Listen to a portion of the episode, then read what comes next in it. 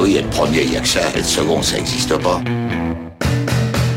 Fais pas chier ou je te ferai une guerre comme t'en as jamais vu. Go ahead. Quand les types de 130 kilos disent certaines choses, ceux de 60 kilos les écoutent. Make my day. Vous savez mon nom, j'ignore le vôtre. Qui êtes-vous?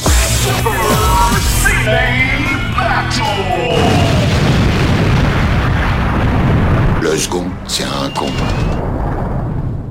Super Ciné Battle, c'est le podcast où nous établissons le classement ultime du cinéma. Nous prenons vos listes de films que vous nous adressez pour les classer du meilleur au pire afin d'obtenir LA liste ultime. Ceci est notre épisode 156 et de l'autre côté de la France, j'ai le Storm Shadow national, Stéphane Boulet. Hello papa, comment ça va? Eh ben écoute, ça me va d'être euh, Storm Shadow du coup, finalement. Euh, j'acc- J'accepte plutôt bien ce... Voilà, ce, ce sobriquet. Tu es le méchant alors que moi je suis Snake Eyes le gentil. Euh, je suis le, le ninja noir et toi t'es le ninja blanc. Et évidemment, c'est moi qui gagne à la fin. Et c'est l'objet de ce podcast, comme je vous l'ai dit. Voilà, au revoir. c'est tout, c'est tout ce que j'ai à dire. Comment tu vas, Steph? Ben écoute, ça va, ça va, ça va bien, ma foi. Euh, Tu es revenu de vacances? Tout à fait, tout à fait. Ça s'est bien passé, tout va bien? T'as eu le temps de voir des films, t'as eu le temps de faire des devoirs de vacances, si je ne m'abuse. Oui, tout à fait, tout à fait. Effectivement, j'ai vu des devoirs de vacances, puisque euh, j'ai vu euh, notamment les démons à ma porte. Ah, d'accord. Mais c'est pas les démons à ma porte qu'on va faire aujourd'hui parce que c'est pas les années 2010. Mais on Non. a, on a deux devoirs de vacances, toi et moi. Euh, je prends la liste, mais oui, on a deux devoirs de vacances. Alors les gens se disent, c'est peut-être leur premier podcast, ils disent de qu'est-ce qu'ils parlent? De quoi ils parlent? Bah c'est très facile. Super Ciné Battle, vous nous faites parvenir des listes, et trois films par liste, un titre pour donner une thématique, c'est pas mal, et vous l'envoyez à supercinébattle at gmail.com. On a pas mal de listes. Et, euh, franchement, on, est très confortable, mais en même temps, on aime bien aussi en recevoir des nouvelles. J'adore. D'abord, il y a aussi. euh, je vais revenir un peu sur les, listes parce qu'il y a, il y a un truc que je voulais dire, mais je me mets un, nota bene dans la tête. Là, je me mets un petit post-it pour me dire reparle des listes après qu'on ait présenté le podcast. Donc, s'il y a des doublons, eh ben, c'est pas grave. Et on les classe dans ce qui s'appelle le marbre, c'est-à-dire le classement ultime de, de tout le cinéma tout entier. De tout le cinéma, c'est ça exactement, rien de moins. Et en ce moment, on est dans les années 2010. Et Steph, est-ce que ça te dirait, genre, de, de nous lancer Tu nous fais le top 10 des années 2010. Et bah oui, effectivement, le top 10, donc, qui s'ouvre avec un film coréen, The Strangers, euh, voilà, qui était dans l'épisode 154, euh, suivi de Premier Contact, Denis Villeneuve, Whiplash, Damien Chazelle, The Raid, voilà, le, je pense le film indonésien le mieux classé de toute l'histoire de Super Ciné Battle. Euh, voilà. Euh, Interstellar, euh, Drive, It Follows, La Piel Cabito, Django Unchained et Scott Pilgrim pour euh, bah, terminer ce top 10. Ah, mais ça me fait penser, t'as pas encore vu le dernier Edgar Wright? Non, j'ai pas encore vu. En fait, j'ai- voulu aller le voir et euh, en fait le, le, le problème, est, enfin je sais pas comment c'est euh, dans votre dans votre bastion que vous appelez Paris, mais en tout cas chez les vrais gens. Citadelle, c'est une citadelle. Euh, les mots. chez, chez- chez- les vrais gens qui vivent dans la vraie vie, c'est-à-dire en province, euh, en fait, il y a, il y a un phénomène assez, assez curieux, c'est-à-dire que comme il y a eu une pandémie euh, et que les distributeurs avaient tous des films sur les bras, on s'est retrouvé avec des, des mecs qui devaient euh, distribuer des, des centaines de films tous en même temps chaque Et ce qui fait qu'au lieu d'avoir, euh, par exemple, euh, bah, le nouveau Edgar Wright programmé toute la journée sur la, séance à 14h, la séance à 17h, la séance à 20h, etc., etc., en fait, ils, ont été obligés de dispatcher les, créneaux. Donc on se retrouve avec euh, un tel film qui est programmé le, mercredi à, à 13h, puis à, puis à 17h, puis le jeudi seulement la séance de 23h, puis le, et ainsi de suite en fait. On a vraiment un- une programmation hyper éclatée sur tous les cinémas, que ce soit sur Annecy, sur Chambéry, sur Aix-les-Bains. T'as plus, voilà, t'as- t'arrives et en gros il faut que tu soit tu planifies ton truc ou soit t'arrives et tu prends le film qu'il y a en ce moment en fait. Tu vois ce que je veux dire? T'as plus moyen de, de dire ouais euh, à part éventuellement le James Bond voilà. Mais sinon en dehors de, de, de- du gros blockbuster euh, voilà d'une la semaine de la sortie James Bond la semaine de la sortie t'as pas moyen de débarquer de dire bah tiens je prends la prochaine séance pour machin parce que s'il faut il est pas programmé de la journée. Et c'est ce qui s'est passé avec euh, Last Night It's So c'est que moi je voulais le voir euh, évidemment. Euh, et puis en fait euh, ce jour-là bah, la, la séance était euh, était déjà passée quand je suis arrivé alors que il- Et c'était quoi il- quand t'es arrivé? Bah, alors je sais plus, je suis arrivé, il était, je pensais le voir pour le- la séance du soir, mais il était 17h, en fait, il était, il y avait juste une séance ce jour-là à 14h. Donc voilà, tant pis. Alors, je veux dire que pour Last Night at Soho n'était pas mieux verni à Paris parce qu'il était diffusé dans 4 ou 5 salles à Paris. Ah oui, d'accord. Oh la vache, ah oui. Tu t'imagines, ouais. c'est vraiment une sortie alimentaire. hein. Euh, Je rappelle que en général, les films d'Edgar Wright, on les voyait plutôt euh, dans ce qu'on appelait le, le UGC Orient Express, c'est-à-dire que c'est-à-dire dans les halles avant, il y avait deux cinés, il y avait l'UGC Ciné Cité Léal et il y avait l'Orient Express qui se trouvait de l'autre côté et qui sentait un peu la pisse et la bœuf. Et, euh, et on entendait vraiment les murs trembler à cause du ce, métro. c'est ce que je veux dire, l'avantage de l'Orient Express, c'est que t'avais la 4DX sans payer le prix de la 4DX. Voilà, c'est que les, les murs tremblaient tout seuls. Mais tu vois, je regarde euh, les devoirs de vacances. Reza the Man with Iron Fist, je l'ai vu en salle, je l'ai vu là-bas. Euh, toutes les productions à Pato, je les voyais là-bas. Enfin, tu vois, les trucs genre Pineapple Express, tous les trucs comme ça, ça sortait là-bas. Et au moins, il y avait une salle dans Paris qui était sûr de les avoir. Et on savait, ah, tu genre, ah, c'est ton, ah, c'est ton moment. Tu vas à l'Orient Express, on savait. C'est jamais, c'était jamais agréable d'aller à l'Orient Express, mais une fois à l'intérieur, t'avais ce que tu voulais. C'était, c'était une salle de presque d'art et d'essai de kung-fu. Et, en plus, l'Orient Express, il- était euh, vraiment et dans une espèce de recoin, c'est-à-dire que tu tu tu t'a- t'allais au bout du couloir et tu tournais à gauche et tu tombais sur le cinéma. C'était à côté, il y avait un décathlon, je crois, à côté. Ouais, ou un ouais, truc c'est- comme ça. c'était c'était c'était trop bizarre. C'était presque le cinéma qui cachait, tu sais. Ouais. Je sais pas ce qu'il est devenu. Bon, ils ont dû. re- Ça a dû devenir un Etam, hein, ou un Etam, ou un Zara, ou quelque chose, parce que de toute manière, il y a que. des- J'ai l'impression qu'il y a que des fringues en fait dans le. le- Bon, peu importe. Euh, on n'est pas là pour parler urbanisme. Euh, maintenant que tu nous as dit les dix premiers, on va revenir juste sur les dix derniers. Et je crois qu'il y a eu une entrée dans les dix derniers. Euh, une entrée. Alors c'est possible, je me, je me souviens plus. Alors, ah oui, oui. 102e, Cowboy Oui, c'est et ça. Envahisseur. Alors c'est pas tout à fait dans les dans les dix derniers. Il est, Ah ouais, c'est vrai. Il est un tout petit peu avant. Il est Ouais. pas loin. Il n'y a mais- pas eu sinon d'entrée, je rappelle, le, le bas du classement, c'est quand même Arthur 3, Barbecue, Transformer The Last Night, Rambo Last Blood, Pixel, Les Visiteurs à la Révolution, Taxi. Nous envoyez plus de visi- euh, Les Visiteurs 3. hein. C'est bon, on l'a vu, il n'y a plus de lait, on le sait, il est là. Taxi 5, Die Hard, une belle journée pour mourir. À chaque fois, je te demande est-ce que c'est bien le cinquième? Et tu me dis oui, oui, c'est celui le cinquième. Parce qu'à chaque fois, je les confonds. euh, c'est, en fait, je veux les oublier plutôt. Et si j'étais un homme, est-ce que tu as vu que euh, bientôt sortira euh, Dangerous, le film avec Sean Eastwood? Et il y a Sean Eastwood, je crois, et, Michael Jackson, et, et non, et Mel Gibson. Ah, j'étais pas loin. Euh, non, Pas je- loin. je- je- j'ai même jamais entendu parler de ce, de, de ce film-là dans Ah, tu sais quoi, en ce moment, il y a des DTV, mon gars. Ça a l'air d'être un DTV, mais le truc, il y a un DTV. Il y a Bruce Willis, qu'est-ce qu'il fait? Oui, il en a sorti un récemment qui s'appelle Apex, où en fait c'est euh, l'histoire de, des chasses du comte Zaroff euh, mélangée à de la SF cheap. Ça a l'air nul à chier. Et moi, j'en ai vu le trailer d'un autre, puisque tu sais, euh, je fais un stream maintenant. J'essaye de faire un stream culturel une fois par semaine. Et donc, du coup, je me fais les, DTV. je me fais au moins. Un, il y, a- il y en a presque un par semaine hein, qui sort. Et qu'est-ce qu'il fait de sa carrière? Je comprends pas. Bah écoute, je crois qu'il en a plus rien à battre. Ouais, mais, et, clair- et- et tu sais quoi? Ah non, mais attends, je regarde Apex. Ce n'est que, ce n'est même pas le dernier de l'année. Ah oui, Ouais, il en a encore un autre. de Alors, mec, mec, cette année, il a fait Cosmic Scene, Out of Death, Midnight in the Swi- Switchgrass, Survive the Game, Apex, donc euh, qui Apex. Ensuite, il y a, il y a un autre film qui s'appelle American Siege. Celui-là, c'est euh, Ah, c'est un siege, c'est un truc de siege, sauf que c'est lui qui fait le siege, je crois. C'est genre, ah non, c'est Deadlock. En 2022, il y a Gasoline Alley. Il y a The Fortress, donc The For- voilà, c'est le trailer que j'ai vu, c'est The Fortress. Un- Alors, appelez un, un- un- un lien avec Christophe Lambert ou pas? Non, mais appeler son film Fortress, ça pue la défaite quand même. Et il y a un autre film qui s'appelle A Day to Die. Ah, mais ça, c'est le, c'est le Haste Movie avec Franck Grillo. Tu sais, en général, quand t'as Franck Ah, Grillo, quand, ouais, quand t'as Franck, Franck Grillo dans ton, dans ton casting, ça, c'est mauvais signe. et, et ensuite, To Be Announced, il y a encore Sous l'Assassin. Putain, ça, tout est dit. Il y a un film qui s'appelle Vendetta, et c'est pas à confondre avec V for Vendetta.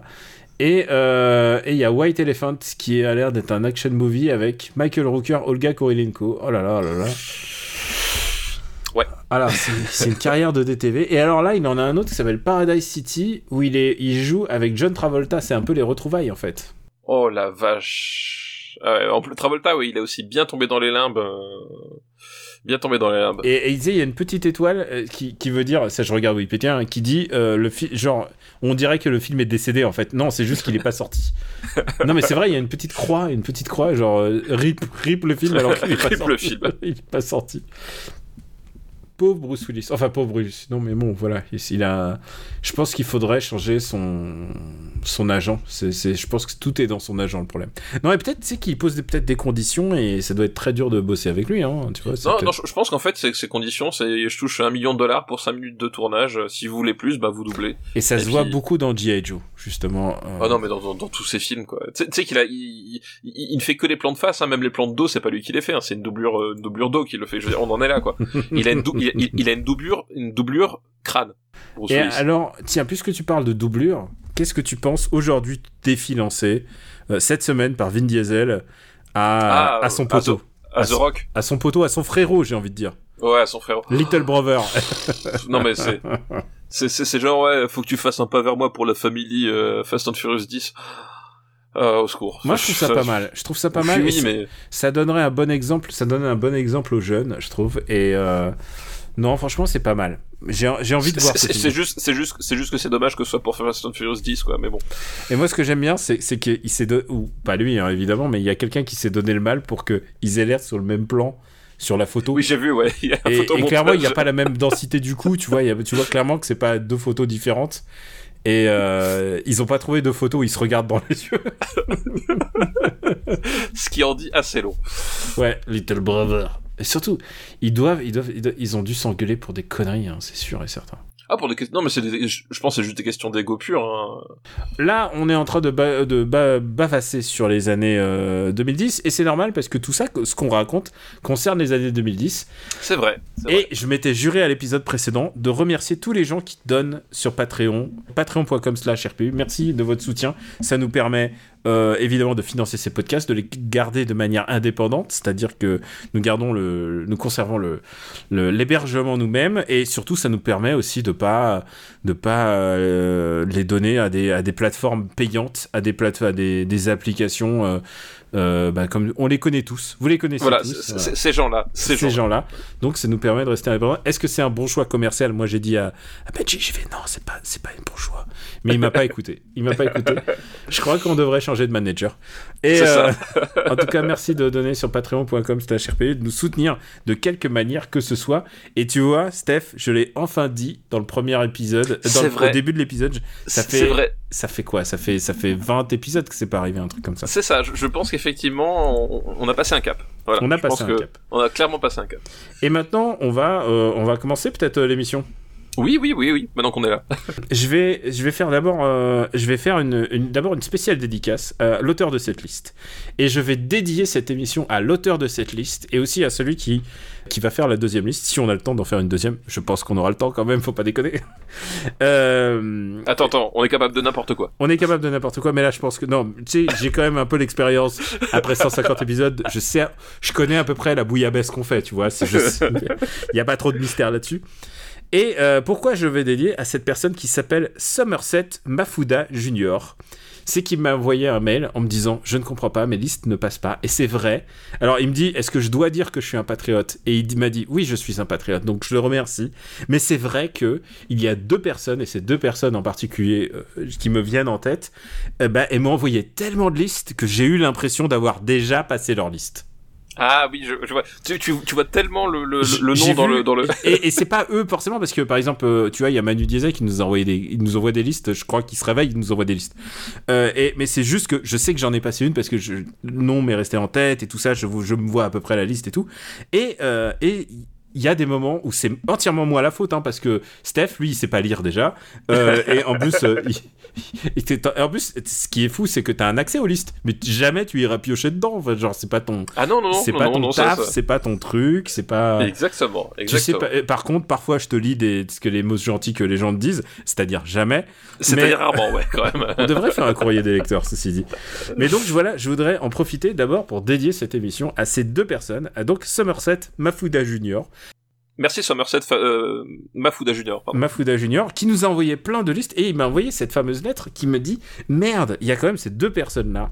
Donc il y a Mafuda, tu es le premier et je te remercie et il, et il précise qu'il est patriote et c'est vrai qu'il est patriote de la première heure et je le remercie et ça c'est vraiment les, les soutiens indéfectibles qu'on aime à, à Super Ciné Battle. Donc on va peut-être passer à sa liste peut-être? Oui, maintenant, maintenant après cette longue introduction. C'est une liste qui était complètement dédiée. Et, Ah oui. et donc ça parle pas. Alors c'est rigolo parce que dans son mail il disait est-ce qu'il faut faire des est-ce qu'il faut faire des listes sur l'enseignement? Il m'a dit dois-je faire partie des intimes? Dois-je travailler pour l'éducation nationale? Dois-je avoir des enfants? Et tu sais quoi? Je le remercie de m'avoir euh, de m'avoir fait j'ai snap out tu vois genre j'ai j'ai je n'ai compris que ah j'ai merde je dois-je complimenter les a- les animateurs à chaque mail? Et en fait non. C'est juste que par moment dans le flow des listes parfois et je vois vos noms je vois tous vos noms à tous et ben ça peut m'arriver. Donc ce que je vous dis faites comme euh, si vous êtes dans le cas de Mafuta Junior et des et de l'autre personne dont on va passer la liste aujourd'hui et ben n'hésitez pas à me le dire. Genre je t'ai envoyé 20 listes ou je t'ai envoyé 40 listes euh, et t'en as jamais passé une. C'est une bonne idée de me le rappeler parce que parce que parce que je suis humain et il y a vraiment et et, et, c'est pas que j'ai le- l'allergie de la paperasse hein, parce que pour moi c'est pas de la paperasse c'est des mails c'est au contraire je chéris ces listes. Bah euh, mais c'est juste que bah parfois on oublie et parfois tu sais on prépare je prépare l'émission un peu en retard et tout et parfois il faut il faut voilà voilà je veux pas voilà c'est entièrement moi le fautif donc voilà donc la liste de Somerset Mafuda Junior et là il faut que je la reprenne sous les yeux parce que j'ai pris- j'avais pris son mail Ah, c'est bien organisé. non mais ça c'est le genre de truc à la perdre en cours de route. Clairement à te faire ah celle-là elle est pas mal et tu t'oublies en cours de route. Donc la liste de Mafuda Junior euh, s'appelle Dehors c'est le mal. Point d'exclamation, point d'exclamation, point d'exclamation. Et le premier film de cette liste c'est Ten Cloverfield Lane. Ah, bah oui, Ten Cloverfield Lane, donc euh, le la la suite, enfin en tout cas l'autre l'autre L'autre film. L'autre film, voilà, l'autre, l'un des autres films, parce qu'en en fait, il y en a, il y en a eu d'autres. Euh, l'autre film qui se passe donc dans l'univers Cloverfield. Donc Cloverfield, on en a parlé. Alors, je peux, on peut même retrouver puisque on a la liste euh, euh, sous les yeux. Cloverfield, voilà, épisode 65. Ça remonte, putain la vache. Euh, C'était il y a un moment. Épisode 65, on, on en avait parlé. Et donc, du coup, voilà, ce, ce film-là, Ten Cloverfield Lane, euh, se, se passe dans le même univers. Euh, Bah, eh, c'est dit grâce au titre. euh, C'est grâce au titre. Oui, voilà. C'est dit grâce au titre et grâce à un, élément de l'intrigue, mais qui voilà qu'on va pas trop vous révéler. Mais l'idée c'est que on est sur un registre complètement différent. Donc rappelons un petit peu Cloverfield de ce que c'était. Cloverfield, hein, c'est un, un found footage avec une invasion de kaiju en fait où on, on- voit une invasion de kaiju depuis le depuis le sol avec à travers la, la caméra euh, amateur portée par des par des personnages insupportables. Euh, ça c'est Cloverfield. Et Cloverfield Lane, là, c'est euh, un autre délire, c'est-à-dire qu'on on abandonne la, le found footage. Euh, on a des personnages qui n'ont strictement rien à voir, hein, euh, voilà, puisqu'on a Mary Elizabeth Winstead, euh, John Goodman, euh, qui sont qui sont dedans, qui n'étaient pas du tout au casting du, du premier film.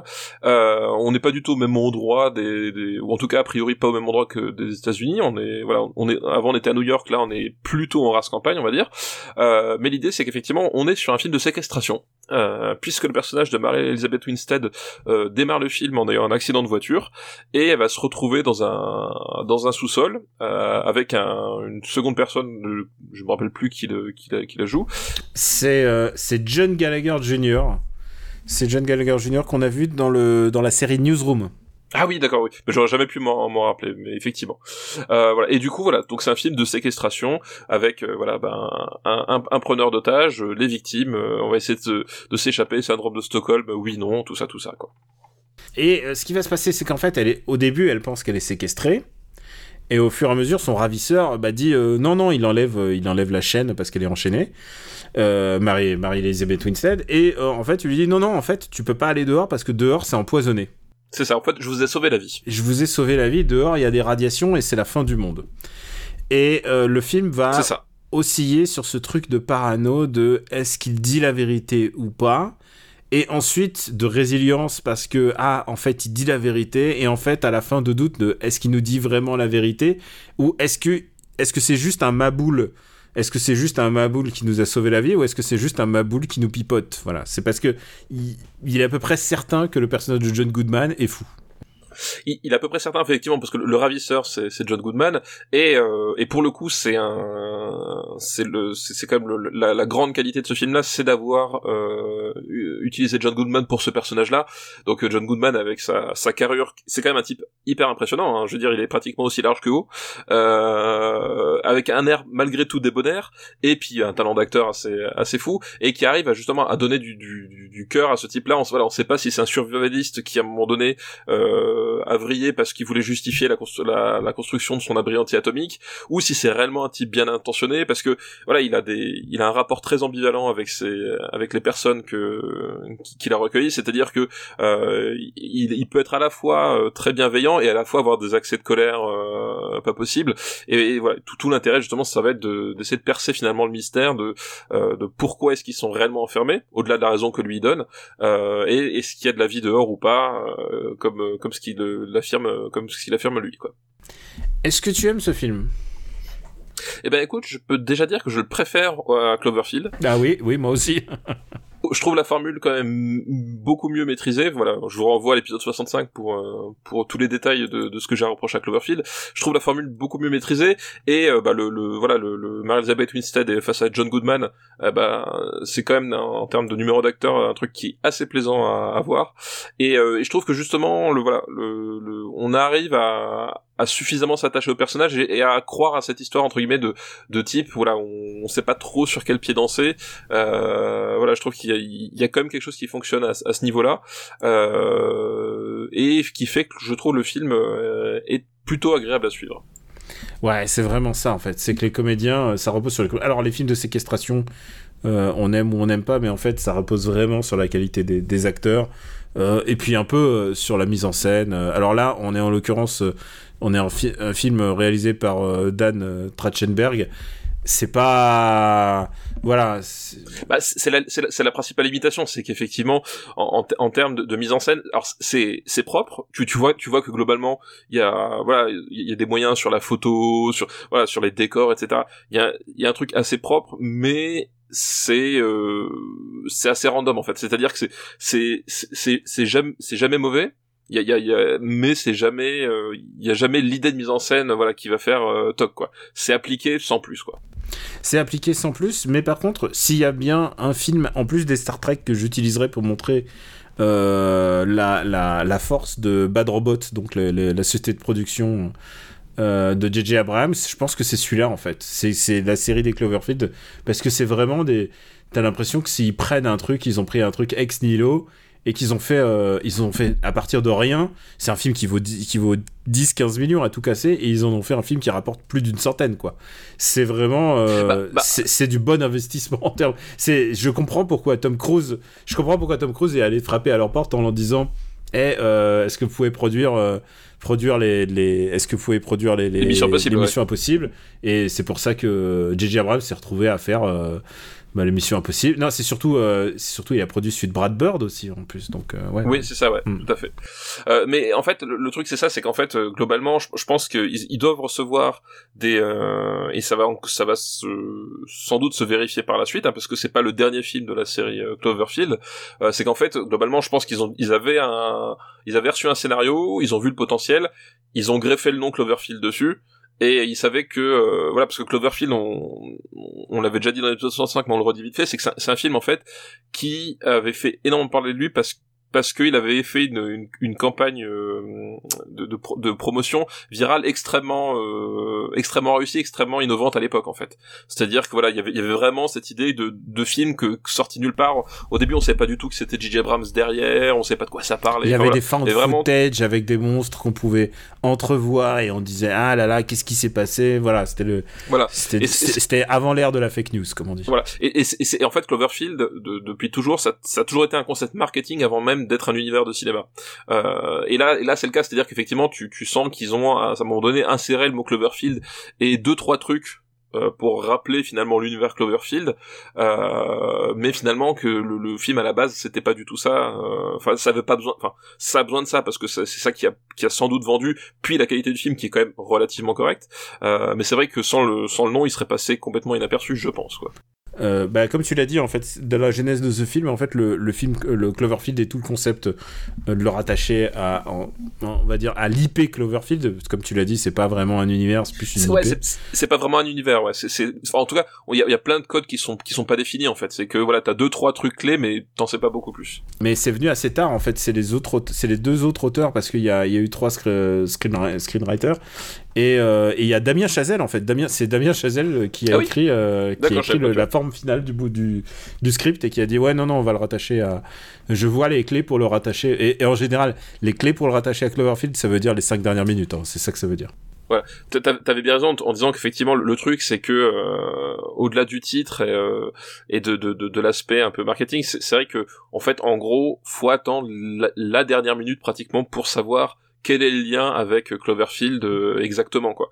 Euh, voilà, est-ce que est-ce qu'il y a un lien et quelle est sa nature euh, voilà et c'est pas forcément euh, euh, c'est pas forcément pour avoir un complément à l'histoire du premier que tu viens que tu viens pour voir ce film quoi. Et puis il y a quand même un truc, c'est que moi je suis amoureux, je suis amoureux des acteurs en fait. Je suis amoureux de John Goodman, je suis amoureux de Mary Elizabeth Winstead, et je pense que du coup euh, c'est un peu le film parfait pour moi. Et j'irai même, ju- j'irai même plus loin. Euh, Mary Elizabeth Winstead, je pense que sa persona actuelle de femme de film d'action badass en débardeur, je pense qu'elle le vient principalement de ce film-là. Oui, alors c'est possible effectivement euh, que, que ça vienne de ce film-là, euh, et, et c'est vrai qu'elle s'en sort plutôt bien dans ce dans ce registre, hein, pour peu qu'on lui donne un- de quoi jouer. Euh, oui, oui, c'est- fort possible que ça vienne de, de, de ce film-là, quoi. Mais tu l'as tu l'as dit, voilà, on, on l'a dit, c'est un, un film que tu regardes avant tout pour ses comédiens, quoi. Et bah, euh, où est-ce qu'on va le mettre? Où est-ce qu'on va le mettre? Euh, Alors.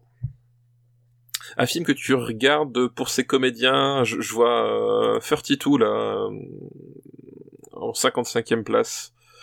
Euh, Ah, 42 Ouais. 42, que, que- quand, que, que, que- comment tu le vois par rapport à celui-là?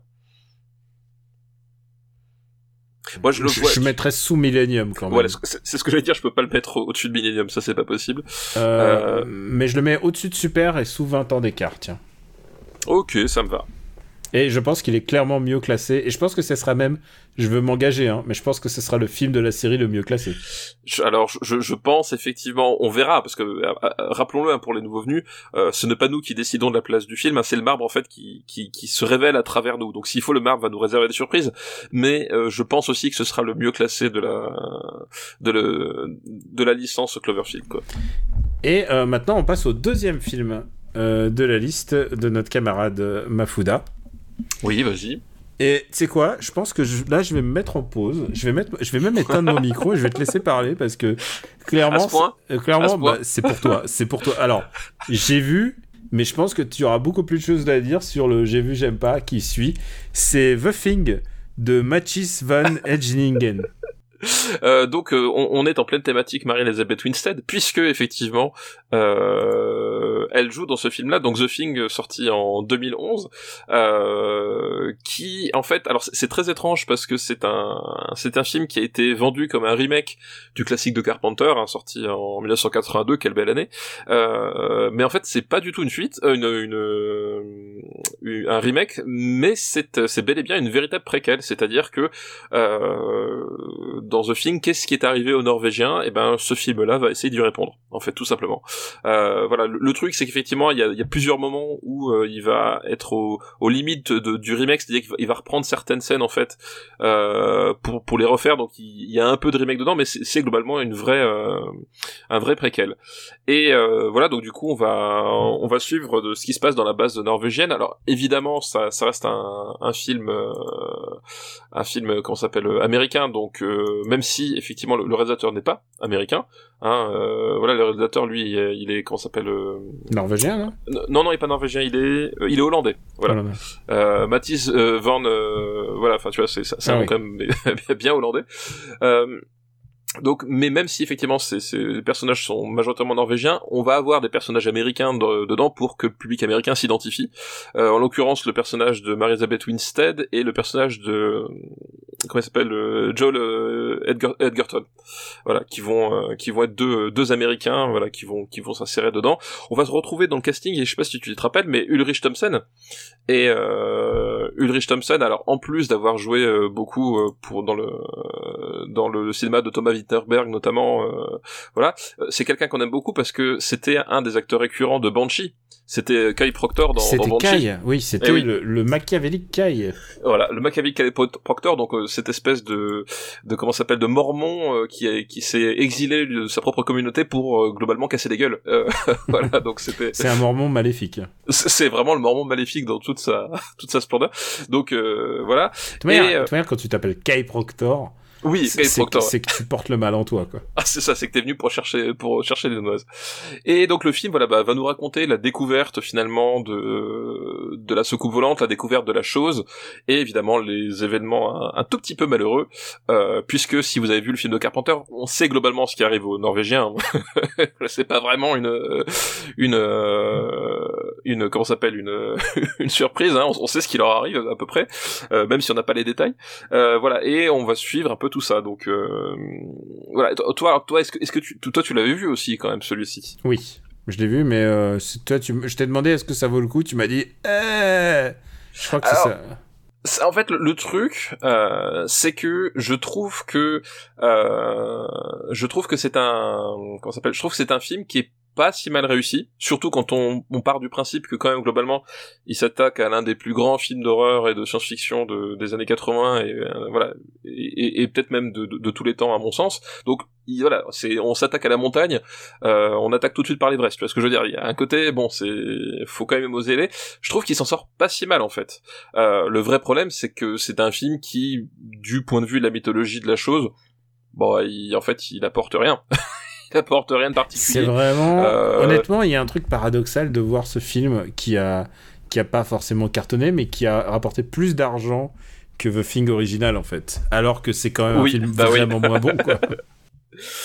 oui, c'est bah, c'est un, c'est un film vraiment moins bon. Et euh, mais voilà. Donc c'est, c'est- je trouve qu'il s'en sort pas si mal parce que euh, Faut quand même avoir des sacrés, des, enfin, sacrément du courage pour se dire, on passe derrière The Thing, quand même. Voilà, effectivement, c'est on est on est très très loin de Carpenter. Il y a, je trouve qu'il y a, voilà, il y a quelques scènes qui, qui sont quand même assez euh, assez cool, notamment la la scène qui nous explique finalement euh, l'origine de cette euh, de la créature que bah, plus tard va retrouver Kurt Russell quand il va arriver dans le campement, la créature aux deux visages, euh, etc. Voilà, t'as plusieurs scènes comme ça qui fonctionnent assez bien. Le truc, c'est que déjà le problème, c'est que quand il singe le classique de Carpenter, bah en fait forcément ça lui dessert parce qu'il est tout le temps en dessous. Quand il s'en éloigne, éloigne, il s'en éloigne pas suffisamment. Enfin voilà, il y, un truc. Et puis surtout, moi, le, vrai problème, c'est- pas tant le film lui-même, c'est surtout son, final en fait, son espèce de final euh, qui, alors qu'on était dans un film euh, qui a voilà, qui arrivait à poser une, relative at- atmosphère, qui avait, avec des comédiens euh, qui, plutôt bien en place, etc. Euh, un espèce de final un peu à la Roland Emmerich, un peu, euh, un peu, un peu hors sujet, et qui fait que tu fais, Hmm, bon, voilà, j'étais pas vraiment venu là pour ça, ça fonctionne pas si bien que ça, euh, voilà. Merci de m'avoir rappelé aussi que Marie-Elisabeth Winstead joue dans ce film, ce Bah qui oui. lui permet d'asseoir en quelques années sa persona de euh, femme en Oui. débardeur. Alors là, elle est pas en débardeur, elle est en manteau, mais Elle, elle a en moto, mais quand même, voilà. avec des lance-flammes. avec, avec un lance-flamme. Et effectivement, et, et j'ai envie de dire, euh, est-ce que un fi- un- est-ce que on peut vraiment qualifier de mauvais film un film dans lequel il y a Mary-Elizabeth Winstead avec un lance-flamme? La réponse est non. Je- n'est pas possible. Fondamentalement, non. Fondamentalement, non. Voilà. Euh, Euh, Moi, je, suis, je serais plutôt pour, tu vois, genre, même si, avec toutes les réserves qu'on a données, si on vous dit ça, normalement, vous avez envie de regarder ce film. Voilà, vous avez envie de. Non mais Alors voilà. que Joel Egerton, bon, Ah oui, non mais dans lui c'est pas possible. Joel Egerton, faut, faut- alors pour ceux qui le, qui le voient pas, à quoi il ressemble, c'est l'oncle Owen dans Star Wars 2 et 3. Ah c'est vrai. Mais exact, ouais, mon gars. Exact, exact, exact. Sinon, pourquoi il est connu en vrai? Euh, si, il est connu parce qu'il a, il a joué dans, dans le film là sur la MMA avec euh, avec Tom Hardy, où, où ils sont, où t'es censé croire qu'ils sont tous les deux frères et en fait lui il joue comme une euh, comme un- une vieille caisse à savon là, euh, Warrior voilà, le même titre que la série euh, euh, avec euh, Andrew Koji. Ah, ok. Ouais, voilà, c'est, il il est connu vraiment que, que pour ça. Euh, oui, non, mais lui, euh, voilà, Mary-Elizabeth Winstead, elle s'en, elle s'en sort bien avec, euh, voilà, euh, lui, il est, il est complètement nul. Euh, Ulrich Thompson, moi, ça me fait toujours plaisir de le voir, quelle que soit la situation, je, je, je- je suis content de le voir. Euh, voilà, en plus, il, il- voilà, il, c'est pas son jeu le plus fin, mais bon, il, fait le job. voilà, puis il y a deux trois trucs qui sont assez marrants, c'est-à-dire que effectivement, euh, comment est-ce que comment est-ce que tu fais pour pour savoir que les personnes qui sont la chose parce que tu peux pas refaire le test sanguin comme euh, chez Carpenter parce que ben ça se verrait etc donc il y, a cette idée avec euh, avec les corps étrangers en fait que, que la chose ne pourrait pas imiter etc qui en fait est pas si con il fonctionne pas si mal voilà. C'est je je trouve pas que c'est un mauvais film. Voilà il, s'est fait euh, il s'est fait vraiment défoncer parce que ben forcément il est passé après The Thing. Et quoi, ça quand je vois un projet comme ça je pense aux, aux jeunes qui ont été sélectionnés pour jouer pour jouer One Piece Ouais, c'est ça. C'est genre ah ou quand je vois ou quand je vois euh, les images de, de Cowboy Bebop. Cowboy Bebop. Euh, ouais, c'est ça. En live, je me dis ah, c'est tellement de moyens et tellement de bonne volonté pour c'est ça tu sais que tu sais que ça finira pas finalement oui tu, voilà tu, tu, en fait tu, tu pars perdant dès le départ si c'est bien c'est c'est vraiment que tu as une bonne ah, en sachant que The Thing est déjà lui-même une un, remake, oui. ouais mais mais un, remake enfin pour le coup qui a qui, qui arrive à apporter une vraie dimension. Là tu vois là le problème c'est qu'effectivement sur ce film là euh, sur l'univers là, en fait, il y a plein de choses à raconter sur l'univers de, de, de, The Thing, et, et d'ailleurs, il y a, y a des comic books en fait qui, qui poursuivent oui, euh, finalement le, le, le, le, film de Carpenter. Voilà, exactement voilà, euh, qui poursuivent le film de Carpenter. Euh, là, le problème, c'est qu'effectivement, le destin des Norvégiens, tu t'en fous parce qu'en fait, tu le comprends à travers le, le, le, le, moment où euh, où McGreedy va va se rendre dans la, dans la base norvégienne. Tu comprends ce qui s'est passé. Donc, effectivement, ils vont te montrer, oui, comment la hache, elle arrivait dans le mur avec la tache de sang. Bon, est-ce que t'avais vraiment besoin de savoir ça euh, Voilà, et ouais, la hache, elle est au bon endroit? Il y a un côté. Ouais, il y a un côté solo, quoi. Il y a un côté solo. C'est ça. T'avais pas vraiment besoin de savoir ça, et, et, ça pour le coup, toute cette histoire-là, finalement, tu, tu, la, tu la comprends parfaitement avec les, les voilà les, les 10 minutes qu'accorde Carpenter à ce truc-là. T'as pas besoin de raconter plus. Si tu voulais reprendre l'histoire de la chose, bah, autant faire euh, un truc complètement différent, c'est-à-dire, bah je sais pas, euh, la chose a survécu, quelqu'un l'a rapporté euh, à New York, tu vois, genre, enfin tu vois, fait un truc complètement différent. C'est aussi ça, le, le, justement, dans, dans les comics chez, chez Dark Horse, c'est qu'en fait, on va suivre des, des, des, personnages qui vont traquer la chose à travers le monde parce qu'elle réussit à, s'échapper de l'Antarctique euh, et ils vont essayer de la traquer à travers le monde parce que bah du coup euh, forcément si autant dans une base avec 12 personnes en Antarctique c'est plutôt facile à contenir autant une fois que c'est libéré dans le dans le dans le monde réel c'est un peu plus chaud. Et voilà donc il y avait possibilité si vraiment tu voulais refaire un truc The Thing c'était inutile de reprendre le décor enneigé de reprendre le même setup de, de claustrophobie etc enfin, voilà. Ça ça a déjà été raconté à la perfection par Carpenter. Voilà si, si encore une fois, c'est pas si mal, ça se suit. Il y a quelques effets numériques qui sont un peu dégueulasses, mais bon, voilà. Mais bon, quitte à faire un truc, autant oser euh, dynamiter le concept parce que là, bah, tu forcément, tu veux, tu, tu seras jamais à la hauteur, quoi. Et j'ai une bonne nouvelle pour toi, puisque je sais que tu aimes euh, Joel euh, Egerton. Je sais que c'est tes fans. non, Egerton, Edgerton, Edgerton. Oh là là, il, se ressemble trop, il se ressemble trop, c'est trop dans un mouchoir de poche. Mais je sais que t'es fan de ce gars-là. Eh bien, écoute, il sera dans la série Obi-Wan Kenobi. Ah oui eh ben, Il va jouer Oncle Owen encore Il va jouer Oncle Owen. Est-ce que t'es pas heureux décidément, euh, décidément, entre, entre, entre euh, Obi-Wan Kenobi et The Thing, euh, Joel Edgerton, il, il aime bien finalement finir au barbecue. Tu vois, il y a un côté... Euh, il y a un côté chez lui... Spoiler, oups Bon, en même temps, c'est une préquelle, hein. c'est, voilà. Bah, c'est une préquelle où littéralement aucun des personnages de la préquelle n'est vivant dans le film suivant. Ouais. Tu vois ce que je veux dire Au bout d'un moment, c'est.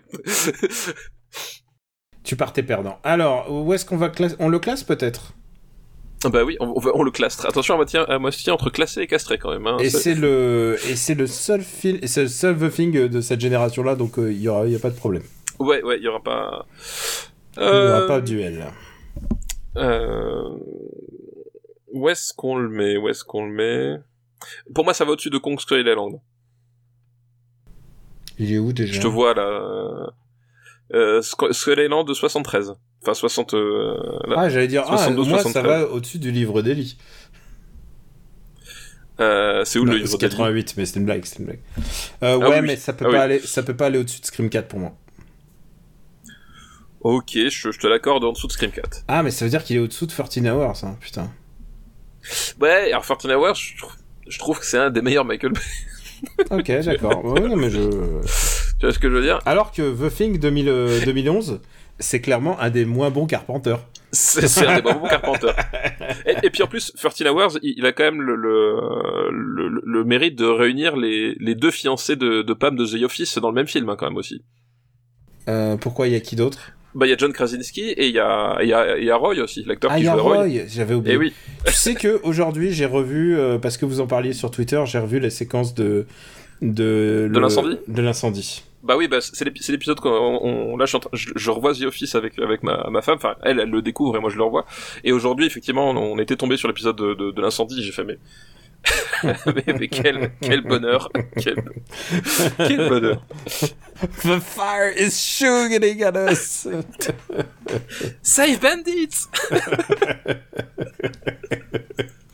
ah, c'est vraiment parfait. C'est un des meilleurs cold open de la série. Cependant, euh, Ah oui, non mais c'est cependant moi dans mon top et à chaque fois que je vois des tops de de The Office, je vois pas mes épisodes préférés. Pour moi, mon épisode préféré, saison 1, épisode 2. C'est celui où il se colle des papiers, euh, il se colle des papiers sur Ah le oui, oui. Ouais, l'épisode 2, oui, bien sûr, où Stanley a, a, a- a la race noire, du coup, euh, sur, le, sur le sur le front.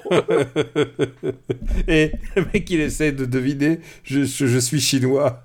oui. Et l'autre, il lui dit, je conduis mal. Et l'autre, il fait, Ah, je suis une femme. C'est- vraiment, c'est celui où, où j'ai compris que la série partait en sucette dès le deuxième épisode. Et j'aime bien aussi celui de l'épisode de basket. Oui, oui, il est très très bon. ouais. Oh, parce Très, que très toi, ça doit te toucher en tant que, Complètement. en tant que Complètement. non-joueur de basket amateur. L'épisode de basket où en fait, euh, où, où- où, en fait, comment il s'appelle euh, Ah, euh, euh, merde. Alors j'en j'en viens. à- Michael? Non, alors, Michael, évidemment. Euh... Michael, non, justement, Michael est fidèle, est fidèle à lui-même. Non, le, le, le, le truc- Kevin, en fait, c'est que Kevin, l'un des- meilleurs joueurs de l'équipe, c'est Kevin, mais en fait, on- personne ne le fait jouer, quoi. Ah oui, et il arrive et il passe en, en, en dribblant, en dribblant, mais genre blim blim blim, mais il passe quoi. C'est ça, exactement. Allez, on passe au dernier film de cette liste? Oui. Alors, je t'ai dit, euh, tu te souviens le, thème de la liste? Euh, c'était quoi déjà? Ah oui, c'était Dehors, euh, c'est le c'était une phrase avec un point d'exclamation à la fin. Dehors, c'est le mal, c'est ça. Dehors, c'est le mal. Ou le mal, c'est dehors, peut-être, je sais pas quel, dans quel et jusqu'à présent, dehors, c'est le mal? Jusqu'à présent, sur deux films, on est dehors, c'est le mal, mais dedans, c'est Mary-Elizabeth Winstead. Oui, c'est vrai. Alors là, il n'y a pas... et, ça, ah, ah, dommage. Alors là, il n'y a pas Marie-Elizabeth Winstead dans celui-là, mais là, il y a Jessica Chastain et Michael Shannon. Est-ce que tu sais de quel film on parle? Euh, Take Shelter, du coup. Exactement, Take Shelter de Jeff Nichols. Et là, je peux vous dire, ça va aller plus haut quand même. Take Shelter de Jeff. Ah, je sais pas, on verra. Ah, moi, Écoute, j'adore, j'adore Take Shelter. Euh, Take Shelter, donc euh, c'est c'est l'histoire en fait d'un d'un type. Euh, je sais même plus où est-ce qu'ils vivent. Ils vivent, euh, je sais pas, dans le Ils vivent Midwest, dans l'Ohio. dans l'Ohio, voilà, un, endroit que même les gens qui habitent euh, là-bas ne savent pas placer sur une carte. Euh, Sans doute, sans doute, en particulier là-bas. en particulier là-bas. Euh, et en fait, il voilà, il, euh, il est en proie en fait à des, des, à des cauchemars, à des espèces d'exist, enfin de de, de de peur existentielle. Euh, et en fait, il commence à développer euh, petit à petit, parce qu'au début du film c'est pas le cas, mais plus ça avance, plus c'est le cas, à développer une espèce de de, de phobie de, de à propos des tornades euh, et du fait que l'apocalypse en fait finalement euh, viendrait à travers une tornade pour tout dévaster et donc du coup il va euh, finalement euh, il n'arrive pas enfin en fait il n'arrive pas à se contenir il n'arrive pas à lutter contre sa propre Et il n'arrive même pas à expliquer, va- en fait. Il arrive même pas à expliquer. pas oui, c'est ça. Et en fait, il est, il est, il est assailli en fait. C'est ça, c'est ça le truc, c'est qu'il est, il est assailli par, euh, par ses peurs et par ses, par cette, ses, ses- ce- voilà, cette espèce de, d'obsession. Et en fait, il va, il, il- comme comme un peu on va dire Moïse dans, dans les dix commandements. Euh, il, il se sent voilà il, il va y répondre en construisant bah, un abri un abri at- anti-atomique dans le dans le jardin euh, contre finalement le- la, la vie de sa femme euh, contre en, en engloutissant toutes ses économies en engloutissant tout son temps. Euh, voilà et euh, voilà et tout le truc c'est qu'en fait on va avoir cette euh, cette famille qui va qui va finalement se, se désagréger et puis surtout tourner autour de l'obsession de, de, de cet homme-là cette espèce de peur complètement irrationnelle euh, jusqu'où ça va les emmener quoi Car oui, c'est ça le truc, c'est qu'il y a rien, il y a aucun indice pour les autres qui qui signifierait qu'il a raison ou tort quoi. C'est Oui, voilà, juste quelque chose de pur instinct. C'est assez viscéral et en plus ça lui vient pendant la nuit. Donc e- effectivement, on a l'impression que euh, qu'il est euh, au moins paranoïaque, sinon plus, sinon qu'il ait un déséquilibre mental. Et du coup, euh, on va le. on sait pour qui il a voté en 2016 en tout cas non, mais il y a les champs. Ah, mais tu sais, ça, c'est pas dit, hein. C'est pas dit, c'est pas dit, justement. C'est pas. justement, au contraire, parce que les autres. les autres gens, tu peux, tu peux justement les situer un peu sur l'échiquier. Lui, il est, il, n'y a qu'une seule obsession, c'est de mettre sa famille en, sécurité le jour du jugement, enfin le jour du jour. Il n'y a jamais de religion, hein, mais le jour du grand, cataclysme qui les attend. Au contraire, c'est plutôt quelqu'un qui croit que l'écologie, euh, qui croit que la nature de l'homme la nature va, se venger auprès de tout ce qu'on lui a fait. Et c'est pas c'est pas très c'est pas très républicain. Ouais, enfin ceux qui, en attendant ceux qui construisent des, les, vrais gens qui construisent des abris, en attendant que le, le, le que, que soit l'apocalypse arrive ou soit que des noirs emménagent dans le dans le dans le voisinage, ils votent pas forcément. Euh, oui, d'accord, d'accord, mais là c'est pas, une question, là c'est pas une question politique. C'est l'histoire d'un mec qui, qui devient qui devient toute apparence fou et il y a énormément d'indices qui suggèrent qu'il est fou. Euh, qu'il est fou allié et honnêtement pour jouer un fou un mec habité un mec obsédé euh, qui, qui, tu prends, euh, qui tu prends de plus que euh, Michael Shannon? Qui est pour moi, bah oui, je pense que le, pour moi, c'est un des plus grands comédiens euh, de, de, cette décennie et surtout euh, des États-Unis en fait.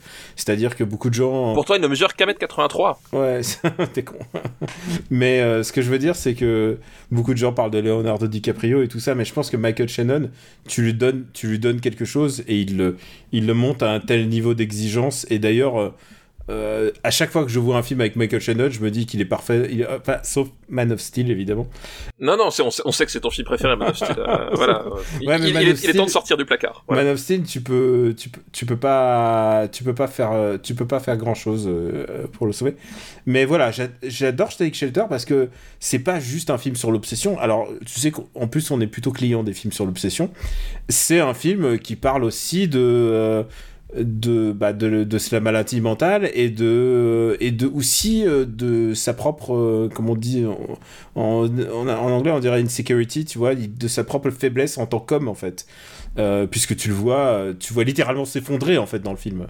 Et, et c'est assez passionnant à voir, et honnêtement, c'est le genre de sentiment que j'ai envie de voir chez, chez un mec comme Michael Shannon. Est-ce que, est que, toi t'aimes ce film? Eh ben, je, dois t'avouer que des trois films de la liste, c'est celui que j'aime le moins. Ah merde, moi c'est celui que j'aime le plus, mais vraiment le plus. Parce que, je, en fait, le, problème c'est que sorti de ce qu'on a dit là, en fait, je trouve un, que c'est un film en fait, euh, et c'est un peu le problème que j'ai avec Jeff Nichols d'une manière générale, et c'est toujours à double tranchant, c'est soit ça passe, soit ça casse. Euh, c'est que c'est un film en fait qui euh, qui euh, prend deux heures pour raconter quelque chose qui qui, qui, qui lui demandait 30 minutes en fait. Il y a vraiment un côté. C'est un parti pris. C'est clairement son parti pris. Ouais, et systématiquement.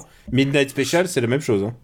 Oui, bah je n'aime pas Midnight Special. je me disais, on en a déjà parlé. T'aimes pas Midnight Special. Mais par contre, je pense que Mud, t'es déjà plus client. Oui, Mud, voilà, Mud, c'est c'est à mon avis le, le, plus réussi de tous les Jeff Nichols parce que je trouve que c'est justement celui qui, où il a le plus à raconter.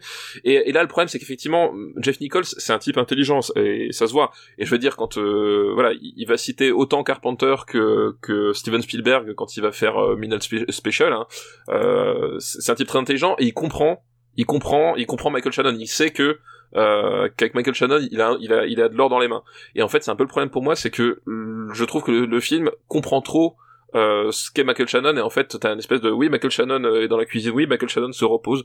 Oui Michael Shannon euh, bêche dans le jardin et en fait, euh, je, je, trouve que ça, ça, ça, ça, comment dire, ça, ça amoindrit complètement en fait tout le, tout le, tout le côté obsessionnel du, du, du personnage et du, du truc. C'est-à-dire qu'à un moment, euh, entre ce que j'ai compris à la 30e minute et ce que je comprends à la, au bout de deux heures, euh, je vois pas de différence en fait. Euh, c'est-à-dire que je trouve qu'il a tout dit dès le début et qu'après, euh, après on, on, Ah moi j'aime bien ce côté. Il, moi, il, il, se, il se délite.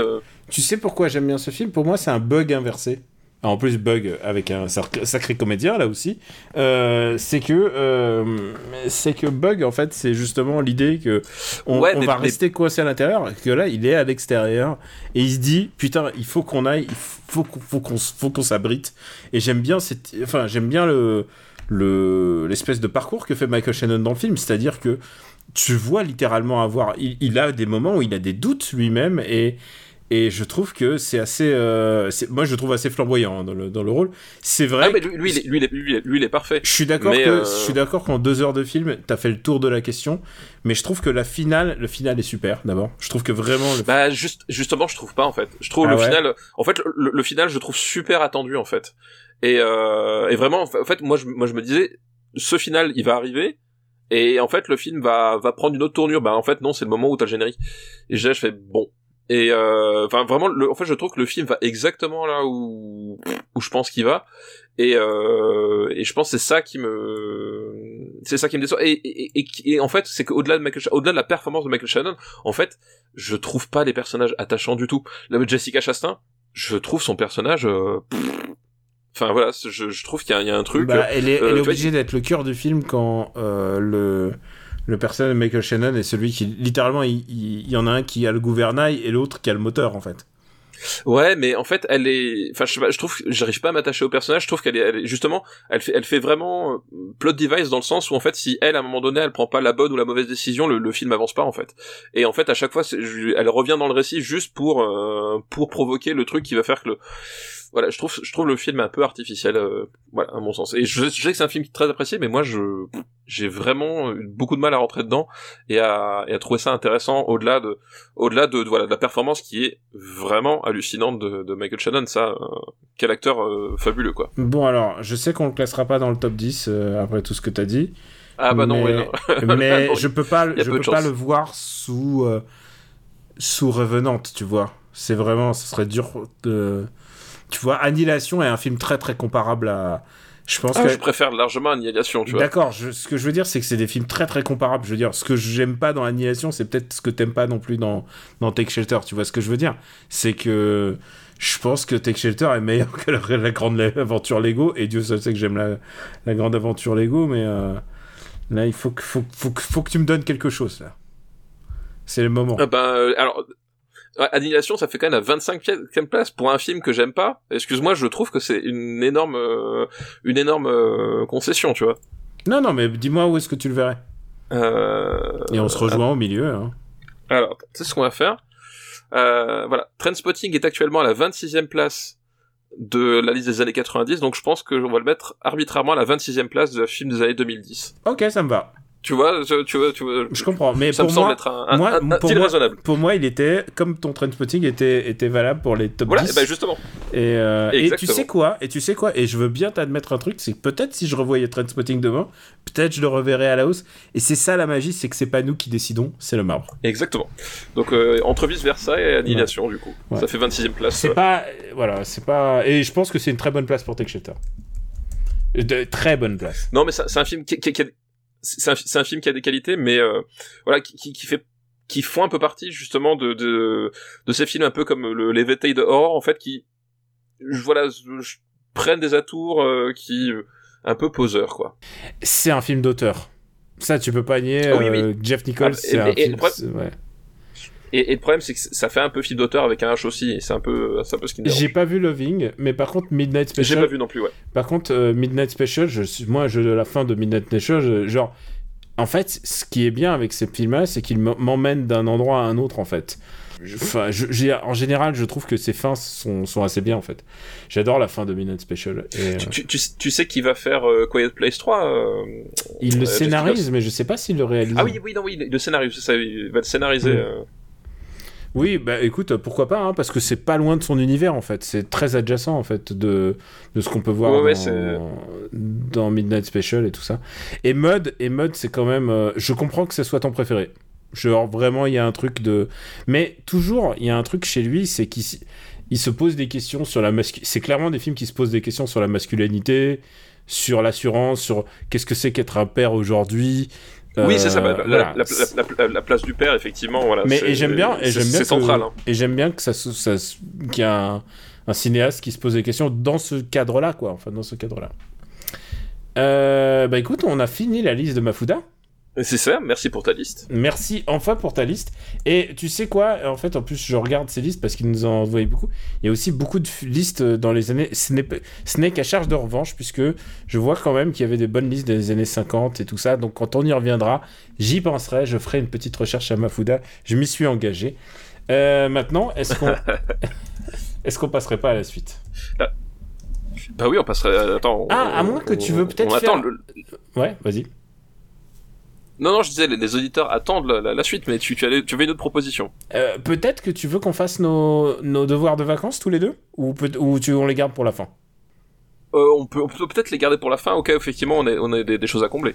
D'accord, ok, bah on, va, on va faire ça, on va faire ça. Donc maintenant, on va prendre une liste.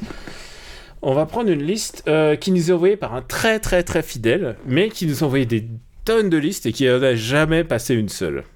Alors je sais pas si c'est un patriote, mais je crois qu'il est, je crois qu'au moins il s'est abonné à mon sur euh, sur Twitch. Donc je vous remercie hein, si vous avez euh, si vous avez un compte Amazon Prime et que vous venez claquer votre euh, abonnement sur ma chaîne, c'est vraiment adorable. Je crois qu'il est passé et c'est surtout un fidèle du Discord. C'est quelqu'un qui s'appelle Inigo. Ah bah oui, bien sûr, Inigo, oui. Inigo et, euh, et avec son nom. Je suis Inigo Montoya. Voilà. Oh, putain, tu as je- tué mon père. tu as tué mon père. Tu sais quoi? On a dû lui dire dans la vie. Non mais alors non mais la, la, la blague justement c'est qu'effectivement quand euh, quand euh, je traînais sur le Discord ou, ou même sur Twitter parce que du coup je le on se suit mutuellement sur Twitter c'est que euh, il s'est présenté à moi comme ça en, di- en disant que oui je porte le même nom que que, que Montoya et, et tu as trouvé mon père et je fais quoi? Et, et ce qui est Voilà. bien, c'est qu'il a, il est, c'est, c'est clairement un cinéphile. C'est, il, s'y connaît- il est, euh, il, il est calé, euh, il est calé, il est passionné et tout ça. Bien sûr, parfois il est en désaccord avec le marbre, mais tu sais quoi, euh, c'est votre faute. Si vous êtes en désaccord avec le marbre, Bah, voilà c'est, voilà, c'est- tout tout est de votre faute alors là au bout d'un moment faut faut faut savoir aussi se remettre en question les gens hein, je veux dire Alors, euh, bon, maintenant, maintenant, on va peut-être passer à sa liste. Alors, évidemment, j'ai voulu prendre une liste un peu hispanique. ah bah Et- oui mais parce que tout à fait Est-ce que tu t'y connais en cinéma espagnol des années 2010 Euh... Ah, euh, oui, alors... alors... Alors oui, enfin en tout cas, il y a, il y a au moins un nom qui, qui vient en tête. Alors j'espère qu'il Ouais. en fera Ah, partie. ouais, bah, mais- bah, il y en a, il y en a trois. hein, te- D'accord. Et alors, je te dis tout de suite, il y en a un que j'ai pas vu. Donc vas-y. Alors, le premier film de cette liste, est-ce que tu as vu La Isla Minima de Alberto Rod- Rodriguez? Non, je ne l'ai pas vu. Ah merde, eh ben tu sais quoi, c'est mortel. Euh, ouais, non, il paraît, ouais, j'en ai- entendu parler, mais je, je ne l'ai pas vu. C'est genre, je veux pas survendre, hein, mais je pense que le- donc c'est un film réalisé par Ar- Alberto Rodriguez. Je pense que l'inspiration de ce film, c'est beaucoup Memories of Murder. D'accord, ok. Genre, c'est pas, c'est pas, genre, c'est pas Memories of Murder hein, que je dis. Mais je Oui, pense non, mais tu- la- tu- Tu sens qu'il a vu, euh, il a vu du, Ouais. genou, quoi. Bon, le deuxième film de cette liste, c'est celui que j'ai pas vu, c'est El Niño. Ah oui, si, moi je l'ai vu. Tu l'as vu? Merde, putain, inversons, on change de place. Donc, euh, dont l'inspiration, paraît-il, c'est Memories of Murder. C'est tous les films sont inspirés sur Memories of Murder. Et le troisième film de cette liste, c'est Que Dios nos perdone Eh ouais, que Dios nos pardonne. Alors là, pour le de, coup, Rodri- l'inspiration... de Rodrigo Sorogoyen. Et je tiens à dire, c'est une inspiration de Memories of Murder.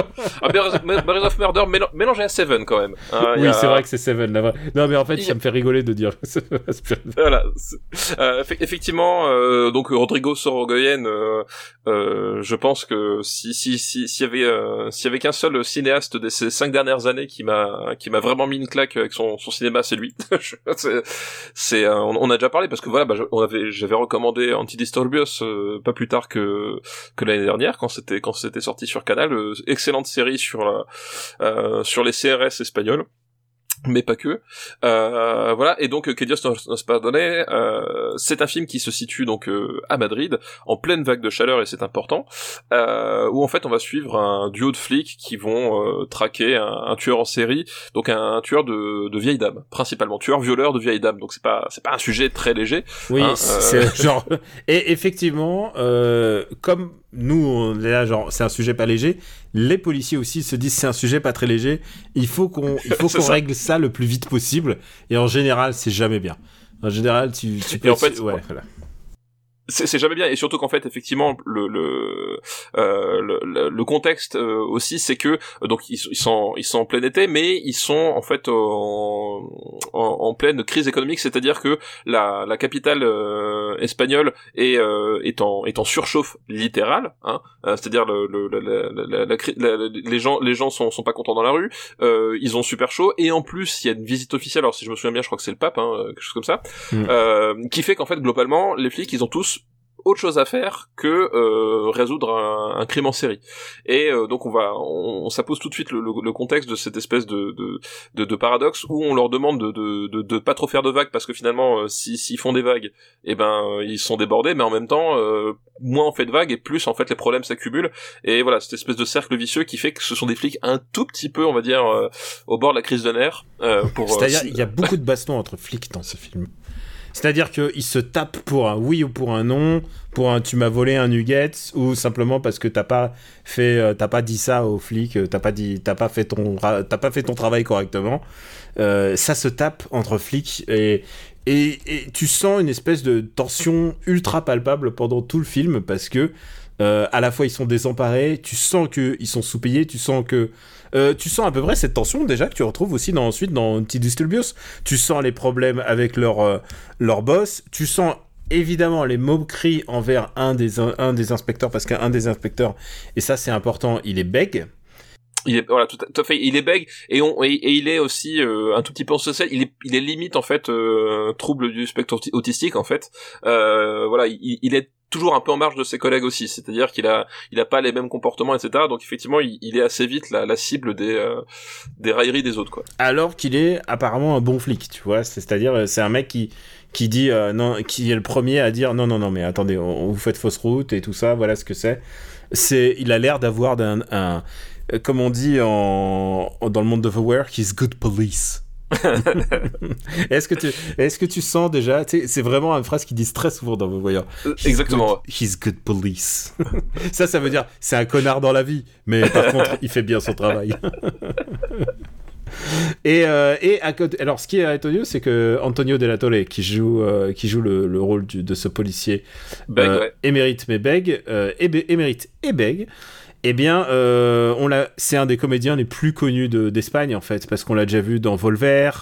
Il joue dans La Isla Minima. Il joue dans énormément de, de films. Il, joue dans le film d'après de euh, en fait. Il joue euh, dans euh... Merde. El Reino, c'est lui. El Reino, c'est vrai qu'il joue dans El Reino. J'avais complètement El Reino, c'est lui, tout à fait. Et, euh, et on... Dieu seul sait qu'on a recommandé El Reino, mais El Reino, c'est vraiment très, très, très, très, c'est du très bon cinoche quand même.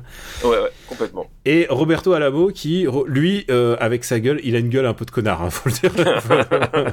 Je suis désolé, c'est pas pour, c'est pas pour, c'est pas vis-à-vis de lui et tout ça, mais c'est que lui a déjà joué avec Almodovar, mais il a une tête un peu de euh, un peu de pilier de bar qui dit tout haut. Parce qu'en fait, je connais des gens qui lui ressemblent un peu et qui sont vraiment des connards dans la vie. Il a ce côté un peu pilier de bar, je dis ce que je pense et je fais ce que je dis et je, je dis ce que je vis. Enfin, vraiment, il a un petit côté. Euh, il, il pompe très vite l'oxygène. Et on le revoit évidemment dans Antidystolpios. Genre, tu, tu, sens que c'est vraiment le. Euh... il a, il a d'ailleurs un rôle de, de, personnage un peu, voilà, un, un, peu connard aussi. Dans Antidystolpios Ouais. Ah bah, tu sais quoi, il y en a peu qui s'en sortent vraiment. Oui, c'est ça. c'est ça. Euh, est-ce que euh, tu aimes ce film? Bah oui, oui, bah oui, oui. Moi, j'adore ce film. Je, trouve qu'il est magnifique. D'abord, euh, je trouve que il y a un truc, c'est vraiment qu'est-ce que c'est bien tourné, quoi. Enfin, c'est vraiment plastiquement, c'est euh, je pense beaucoup à la scène de fin, parce que la scène de fin, euh, bah, y a évidemment, il y a un time jump et tout, machin, mais c'est un film qui reprend beaucoup de codes de, bah, qu'on a vu euh, justement ré réinterprété par le cinéma coréen. Euh, les séquences de poursuite, il y a une ces séquences de poursuite dans Madrid qui sont vraiment très très viscérales. Il y a, y a, y a aussi des phases simplement où de gens se parlent et tout, et de euh, puisque, euh, comme tu l'as dit, euh, l'inspecteur il est un petit peu asocial, donc du coup il va essayer de discuter avec, avec la femme de ménage de son immeuble et il n'y arrive pas, et tu sens qu'il ne sait pas, il sait pas s'y prendre. Il y a et c'est un film assez fin parce qu'en plus, ça nous met aussi dans un, dans un contexte un peu historique, puisque c'est la visite de Benoît XVI, donc tu sens que c'est l'actualité du moment en Espagne. Et, et en même temps, ça nous, ça nous parle quand même d'un personnage euh, qui a été euh, élevé, euh, élevé dans une espèce de chrétienté folle et qui l'a traumatisé quoi. Il y a beaucoup de choses qui sont dites. De... Honnêtement, Psychanalyse the Movie, c'est vraiment pas mal en tout cas. Je trouve qu'il y a vraiment, il c'est très très très. C'est très profond en fait. Je pense que c'est un film ultra profond sur la société espagnole, mais aussi comme la Isla Minima, hein, je tiens à le dire, et peut-être comme elle, elle, euh, El Nino que j'ai pas vu, mais je pense que El Nino doit être aussi, euh, aussi balèze dans son genre. Euh, donc ouais, non, j'adore ce film. Qu'est-ce que t'as à ajouter, toi? Bah écoute, oui, non, mais tu, tu l'as dit, moi, voilà, ce qui, ce qui, euh, euh, au-delà, au-delà effectivement des, des, des personnages et des acteurs, comme t'as dit. Alors moi, la, la, petite limitation que j'ai un peu avec Just, euh, que Just c'est que euh, les, les acteurs sont peut-être avec une caractérisation peut-être un poil trop franche, c'est-à-dire que euh, ils, ils ont vraiment leur euh, leur case dès le début. Tu vois ce que je veux dire? C'est que tu, tu, tu voilà, ils, ils sont vraiment à fond dans le registre. Un, de façon peut-être un peu trop, un, ça mérité d'être un peu plus perméable.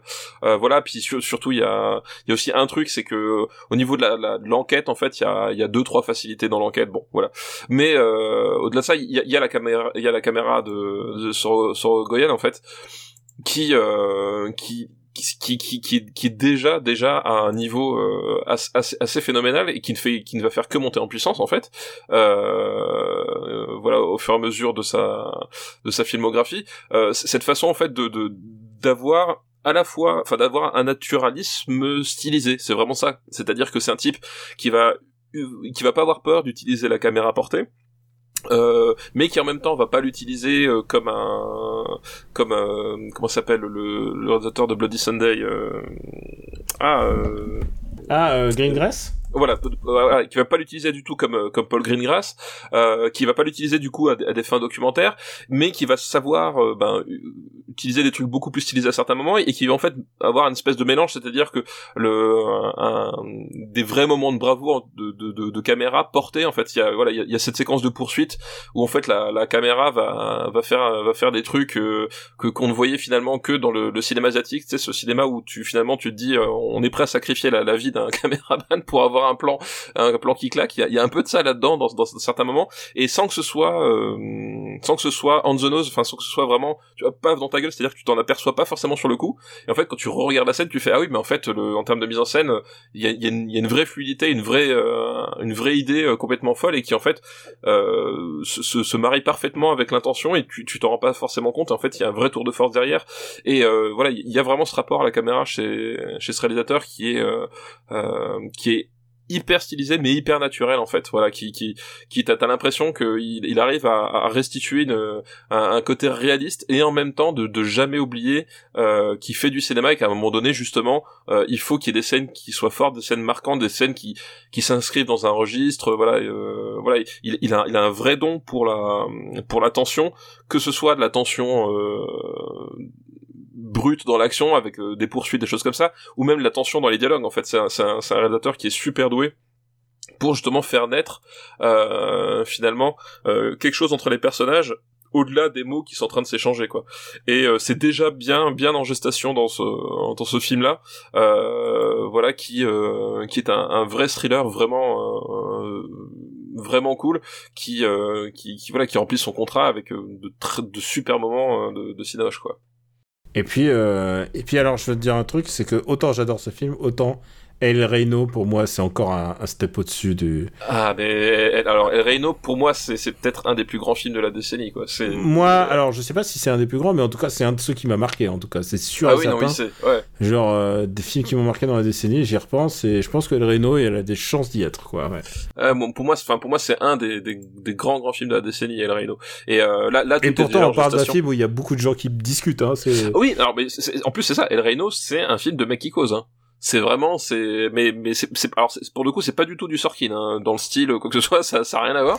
Il y a cette scène dans El Reno bon on en reparlera quand on va voilà. mais quand on ce que je veux dire quand ils sont sur le balcon et bah, t'as une telle tension alors qu'ils sont juste sur un balcon. Voilà. Ouais, voilà. Et, et non mais c'est ça le truc c'est qu'en fait c'est un type qui a qui a qui a qui a un vrai goût et un vrai un vrai don pour le pour pour le genre sans voilà. C'est à dire que là il, là il fait un polar et il il, il, il, il ose épouser le genre tout en, en essayant d'avoir une approche réaliste euh, euh, pas minimaliste justement mais une sorte de réalisme âpre quelque chose en fait que, tu pouvais avoir dans certains films des années 70 euh, voilà avec le nouvel Hollywood etc tu penses à Friedkin tu penses voilà tu penses à un moment donné ce réalisateur là euh, Sorogoyen c'est pour moi c'est si qu'est-ce qui serait passé si Friedkin avait fait un enfant avec Fincher en fait? On, on est vraiment là dedans quoi et, et là, là, c'est pas que c'est embryonnaire, c'est déjà très bien établi, mais en fait il va il va passer encore des, des étapes par la suite. Euh, euh, voilà, c'est c'est c'est- limite ça, ça fait mal de le dire, mais en fait euh, que Dios nos, nos pardonne, c'est c'est un de ses moins bons dans sa filmographie, alors que déjà il tape Alors que pratiquement, déjà, il tape, il tape vraiment très très bien. il tape déjà très fort et, et, et, euh, il m'a attaqué à énormément de polars de, de cette décennie quoi. Et puis, euh, faut pas oublier qu'il y a Madré ensuite, qui est sorti, euh, qui est sorti en C'est ça. 2019. Tu l'as vu 2019, tout Tu l'as vu? Non, j'ai toujours pas vu, je me le réserve à, un moment donné. Ça aussi, eh, tu sais quoi? C'est un film autoriste, mais alors euh, autorisant même, j'ai envie de dire. Mais, euh, mais c'est intéressant. C'est vraiment, euh, c'est, tu es dedans hein, une fois que tu y es.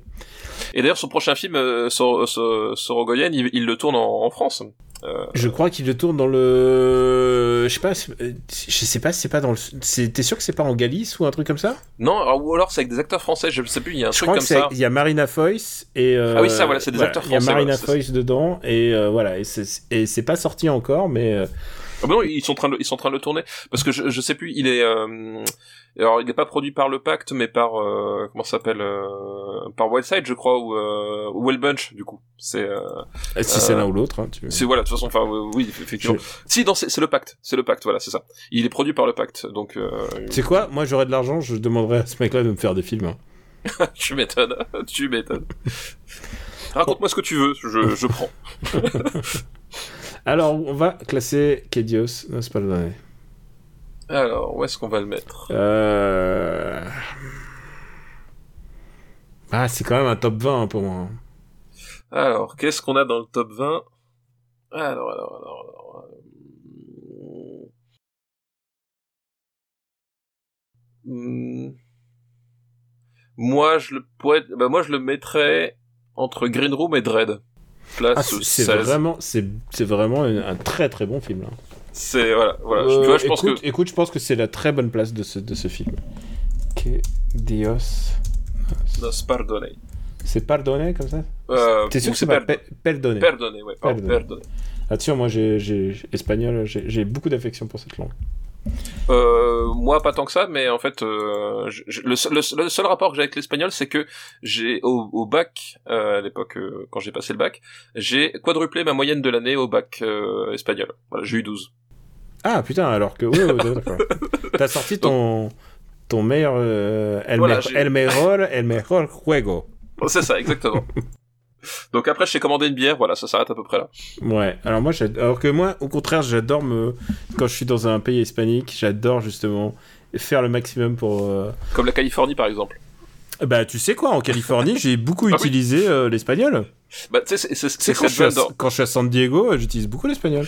c'est cette vanne dans The Shield à un moment donné quand t'as un, un des personnages qui va chez le garagiste et qui fait, euh, bah, là, là, quoi comme problème votre voiture? Et puis il fait, bah, je comprends pas, euh, je capte que des radios espagnoles et il fait, ah non, mais ça c'est, ça c'est parce que vous vivez en Californie.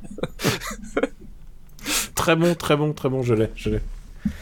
Bah écoute, je suis désolé pour la liste d'Inigo. Bah écoute, c'est ta charge de revanche. Écoute, Ah bah, euh, il nous a quand même sorti un, déjà un très grand film au moins. voilà, euh, voilà, voilà. il y a pas de voilà. Et en plus, et en plus, euh, attends, on, on les a notés les autres ou pas Euh, oui, enfin en tout cas, moi j'ai noté la Isla Minima dans, dans mon petit carnet. euh, la Islami- Mais non, il faut, c'est pas ton El petit code- C'est Isla Minima.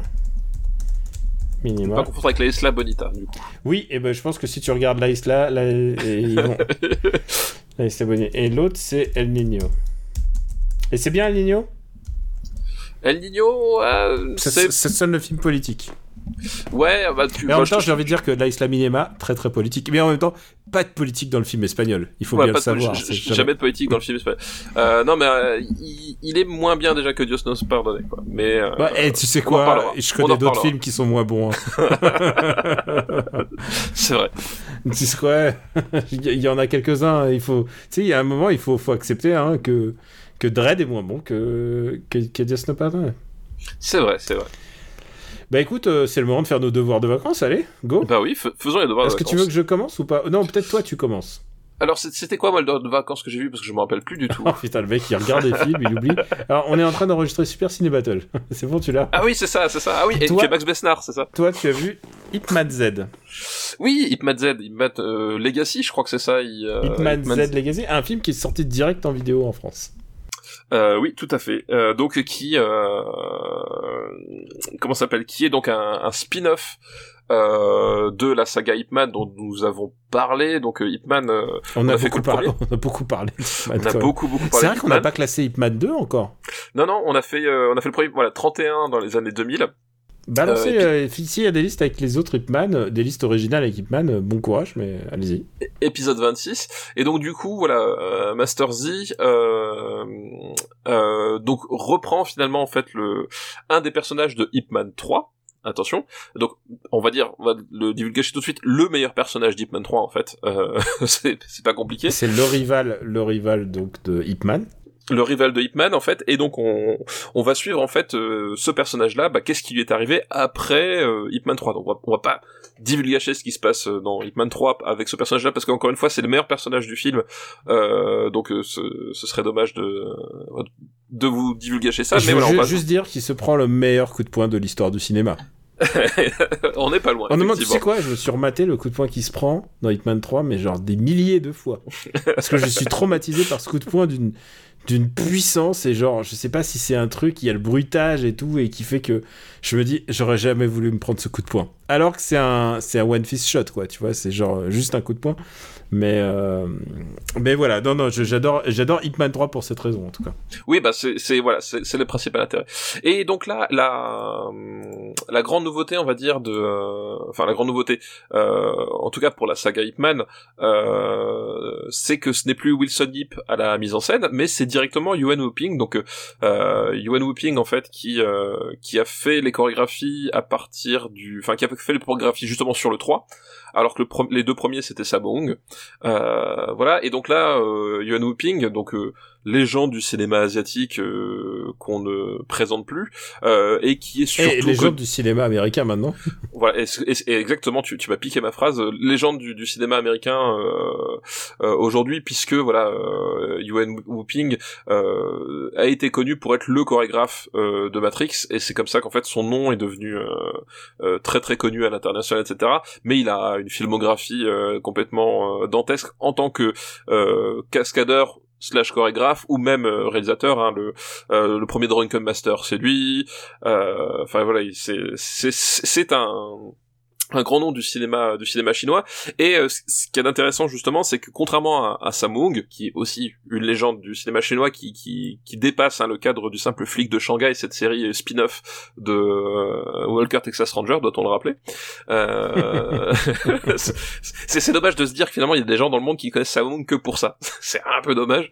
Euh, c'est un peu dommage.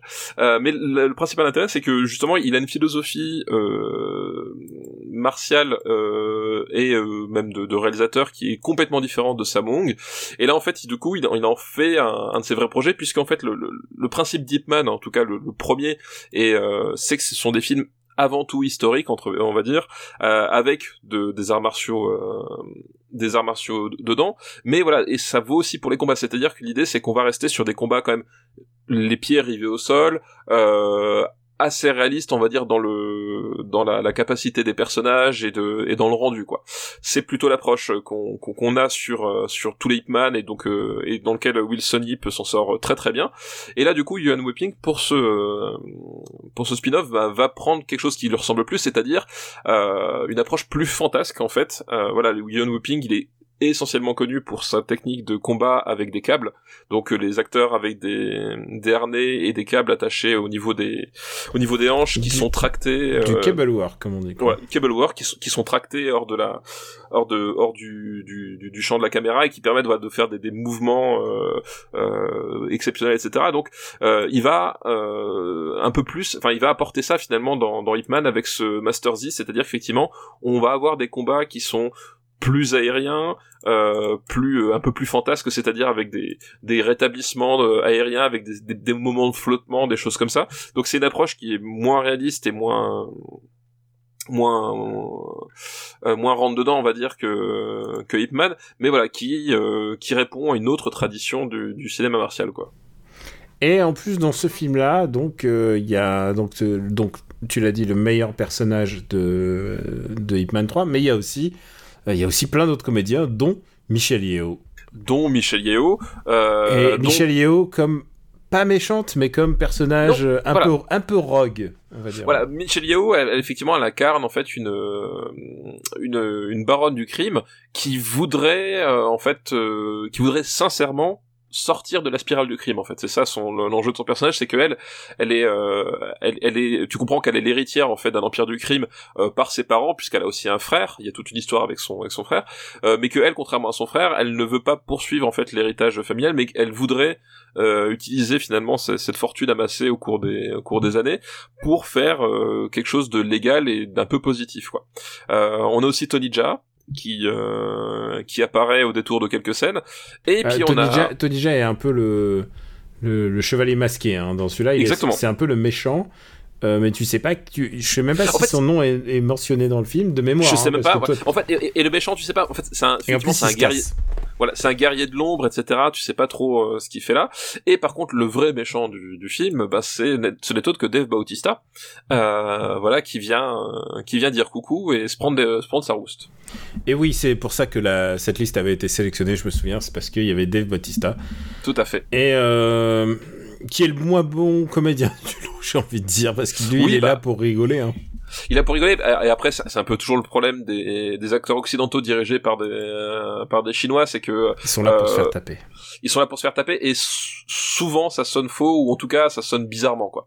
Euh, voilà, c'est bah, c'est- l'exemple, c'est ce que je disais, bah, je vais en, profiter puisqu'on parle de Hitman, j'ai enregistré un épisode spécial du euh, podcast euh, euh, HK en fait. Ah, ça devait euh, pas être bien.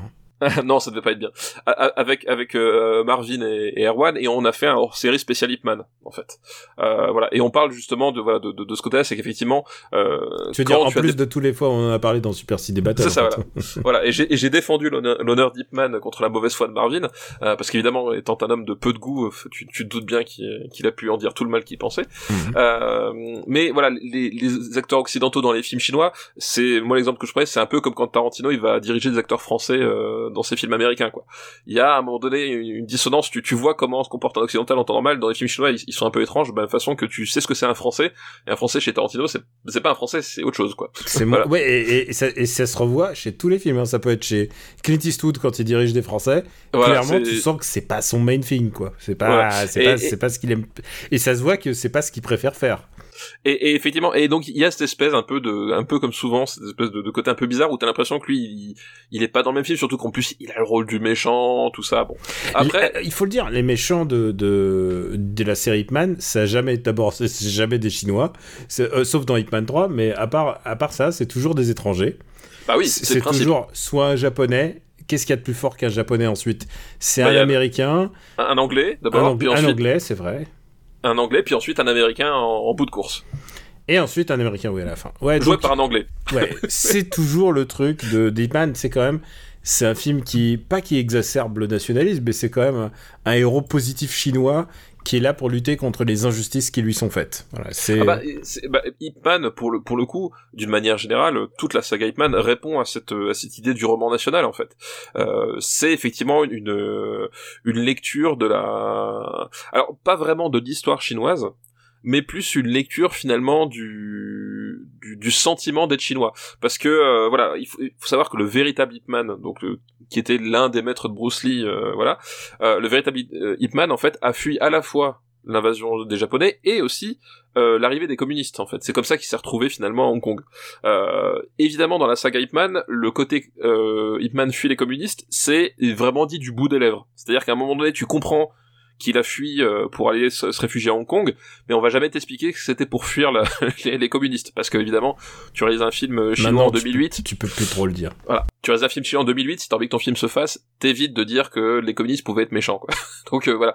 Mais voilà, donc il y a quand même cette idée justement de se dire, mais c'était un, c'était une, espèce de figure héroïque euh, euh, un peu oubliée euh, chinoise, voilà, parce que il a permis finalement de euh, à Bruce Lee de devenir qui il est. Puis Bruce Lee, bah, c'était un, un des visages de la Chine, en fait, d'une- enfin de Hong Kong, mais après, du coup, la forcément, maintenant qu'Hong Kong est intégré à la Chine, il se le, se approprie volontiers. Euh, donc voilà, il y a cette idée que on va parler finalement de la de la fierté d'être chinois, euh, voilà, et ça passe notamment justement par le fait que, bah, comme dans euh, aussi dans euh, Il était une fois en Chine, les méchants, euh, les méchants vont être principalement des, des étrangers, quoi. Et bah, c'est un truc euh, récurrent. Il faut, faut quand même qu'on parle du personnage principal qui est donc euh, Max Zhang. Oui, Max Jang qui est très très bon. Ou Euh. euh, Mac Jang, mais euh, c'est. c'est euh, ouais, je crois que c'est Mac Jang, son, son nom officiel. Oui, Il- alors c'est- un bordel parce qu'il a plusieurs noms. Entre... En fait, j'ai l'impression qu'il a pas le même nom. C'est en- Jin, c'est c'est Jin Jang dans dans dans d'autres dans d'autres fois. Mais tu sais, c'est souvent le cas hein, pour les pour les C'est c'est son cas. En fait, les, acteurs chinois ont leur véritable nom. Ils ont un nom à l'international, mais en fait, j'ai découvert que parfois, ils ont un nom encore différent aux États-Unis qu'en Angleterre, en fait. Hmm. Euh, Ah, même, genre- mais même les japonais, hein, ça parfois. Oui, oui. Sonichiba, euh, non mais Bah- même euh, Sanada, euh, Yoshi, euh, Sanada, tous des, ils ont tous des blasts différents. moi, moi, j'avais découvert ça avec euh, Lo Ching-wan, en fait, qui s'appelle aux États-Unis Shun Lo. Alors que nous, on le, nous, on le connaît sous, sous, sous son nom Lo Ching-wan, euh, c'est, mais en fait, aux États-Unis, il s'appelle Shun Lo, et en fait, tu sais, je, je cherchais des, des films, euh, parfois, quand, euh, quand tu, quand tu chines, etc. Puis tu vois la- l'affiche avec marqué Shun Lo, puis je fais, mais, c'est qui cet acteur? Alors qu'en dessous, c'est, c'est, Lo Ching, enfin, je, je- Et je en crois fait, que ça, se revoit aussi en Corée, puisque euh, je me souviens qu'il y a le- l'acteur qui joue euh, Gilgamesh dans, dans les Eternals, et, et donc qui était dans le dernier train pour Busan, et je l'ai vu crédité de plusieurs noms différents. Et à chaque fois, je me dis, mais que- quelle version suivre si t'écris un article dessus Enfin, C'est un, vrai problème. c'est un vrai bordel. Euh, et euh, oui, donc tu disais, voilà, Mahjong. Voilà. Mais il est, c'est vraiment un super acteur. En fait, je veux dire, Oui. c'est un point commun qu'il a avec euh, Donnie Yen, c'est que c'est vraiment un personnage qui peut, parce qu'il vit dans la pauvreté au début, si je me souviens bien, il est, avec ça, son voilà. fils et tout. Et bah, il est, euh, quand il le joue, il le joue très bien en fait. C'est cette nouvelle catégorie de, de comédiens d'arts martiaux qui savent aussi jouer la comédie. Voilà, exactement. Et, euh, et là, du coup, en fait, c'est assez, c'est assez ri- rigolo parce que, euh, en fait, dans le dans Ip Man 3, en fait, il joue un, un maître d'arts martiaux euh, arrogant, mais avec un passé un peu un peu trouble. Mais il joue un ma- maître d'arts martiaux arrogant. Et euh, en fait, là, il va finalement. euh, c'est un peu la limite du truc, c'est qu'il va reprendre finalement un peu le rôle d'Ip Man dans le sens où on le découvre en, en, en maître d'arts martiaux humble qui essaie de vivre sa vie euh, tranquillement. En fait, c'est c'est c'est un, c'est- c'est un peu bizarre. Enfin, c'est- il y a une logique narrative derrière, mais du coup c'est un peu bizarre de, de finalement prendre ce personnage différent pour essayer de raconter un peu le même genre d'histoire que tu racontais déjà dans Hitman en fait. Euh, Oui, parce qu'il va, C'est, il, il- là, il retourne à la street et du coup, il va remonter les, il va essayer de remonter l'échelle. voilà, il va essayer de remonter l'échelle et il, il garde ce côté, euh, euh, ce, ce côté un peu humble, etc. Alors il est un peu plus impulsif que, que Hitman parce que Hitman c'est vraiment un personnage qui est dans le contrôle permanent. Lui, il est un peu plus impulsif, mais voilà, c'est Et dans le il a- refus de faire mal. Et dans le refus Oui. de faire mal, alors que Voilà. Lui, son personnage, il retient moins les coups. Ouais, les retient moins les coups. Et du coup, ce, ce rapprochement, ça fait un truc un peu, voilà, ça fait. euh, ils auraient peut-être pu faire développer une, autre phase du personnage. euh, ça aurait été peut-être un peu plus intéressant, quoi. Après, voilà, du coup, on, on vient quand même là pour la tape. Donc, euh, on, on, on a Yu- Yuan Wuping qui nous qui nous offre le, le, le- le spectacle, qui c'est un, film d'arts martiaux que j'ai trouvé correct, mais euh, jamais trop trop flamboyant. En Tu fait. peux pas Voilà. t'emballer pour ça. Il n'y a pas de, il y a pas de gros moments et même, même d'un point de vue genre YouTube, euh, genre ce que j'appelle le point de vue YouTube, c'est-à-dire regarder des séquences. Ce que j'aime bien regarder des séquences d'un, film d'action. euh, et, et Dieu seul sait que j'ai regardé 15 000 fois des séquences Deep Man 1, Deep Man 2, Deep Man 3. euh, mais genre vraiment, hein, genre vraiment, j'ai, passé le temps à réfléchir dessus, à les analyser, à juste kiffer. Et là, euh, sur Hitman Z, j'en vois pas trop, quoi. Je me souviens des scènes de baston avec Michel Yeo qui est extraordinaire, Ouais. mais elle a oui, pas grand c'est la, me- c'est la meilleure scène du film en fait. mais elle a pas grand chose à faire non plus, quoi. Non, bah, elle, a, pas grand chose à faire, donc euh, elle a, on est content d'être là et effectivement, elle a la, baston la plus euh, la plus intéressante euh, du film parce qu'en plus c'est une baston qui, est dans un espace clos, qui se déroule sur sur deux plans différents, c'est-à-dire qu'il y a deux bastons parallèles et qui va justement utiliser le décor et qui va voilà qui, va être assez, rigolote de ce point de vue-là. Mais c'est vrai qu'autour c'est c'est correct c'est plutôt c'est plutôt bien fait voilà Dave Bautista bon en fait il, s'en sort plutôt plutôt pas mal c'est pas voilà. Mais c'est jamais transcendant quoi. Même même le moment où justement où tu te dis euh, avoir Yuan Wuping et faire euh, et faire du du kung euh, câblé ça a un intérêt c'est c'est cette c'est cette séquence en fait de poursuite euh, sur les Dans la rue, là. dans la rue voilà Ouais. euh, et, et même là en fait euh, même là en fait ça ça manque un peu de un peu de rythme ça manque un peu d'impact ça voilà tu vois les idées mais globalement c'est il, il manque finalement le, le il, il manque finalement le, le, le truc qu'a Wilson Yip c'est-à-dire que euh, Wilson Yip en termes de, de, de découpage et de, de sensation de l'action je trouve c'est vraiment un réalisateur qui a un, qui a un regard hyper acéré et là Yuan Wuping il est un peu plus en,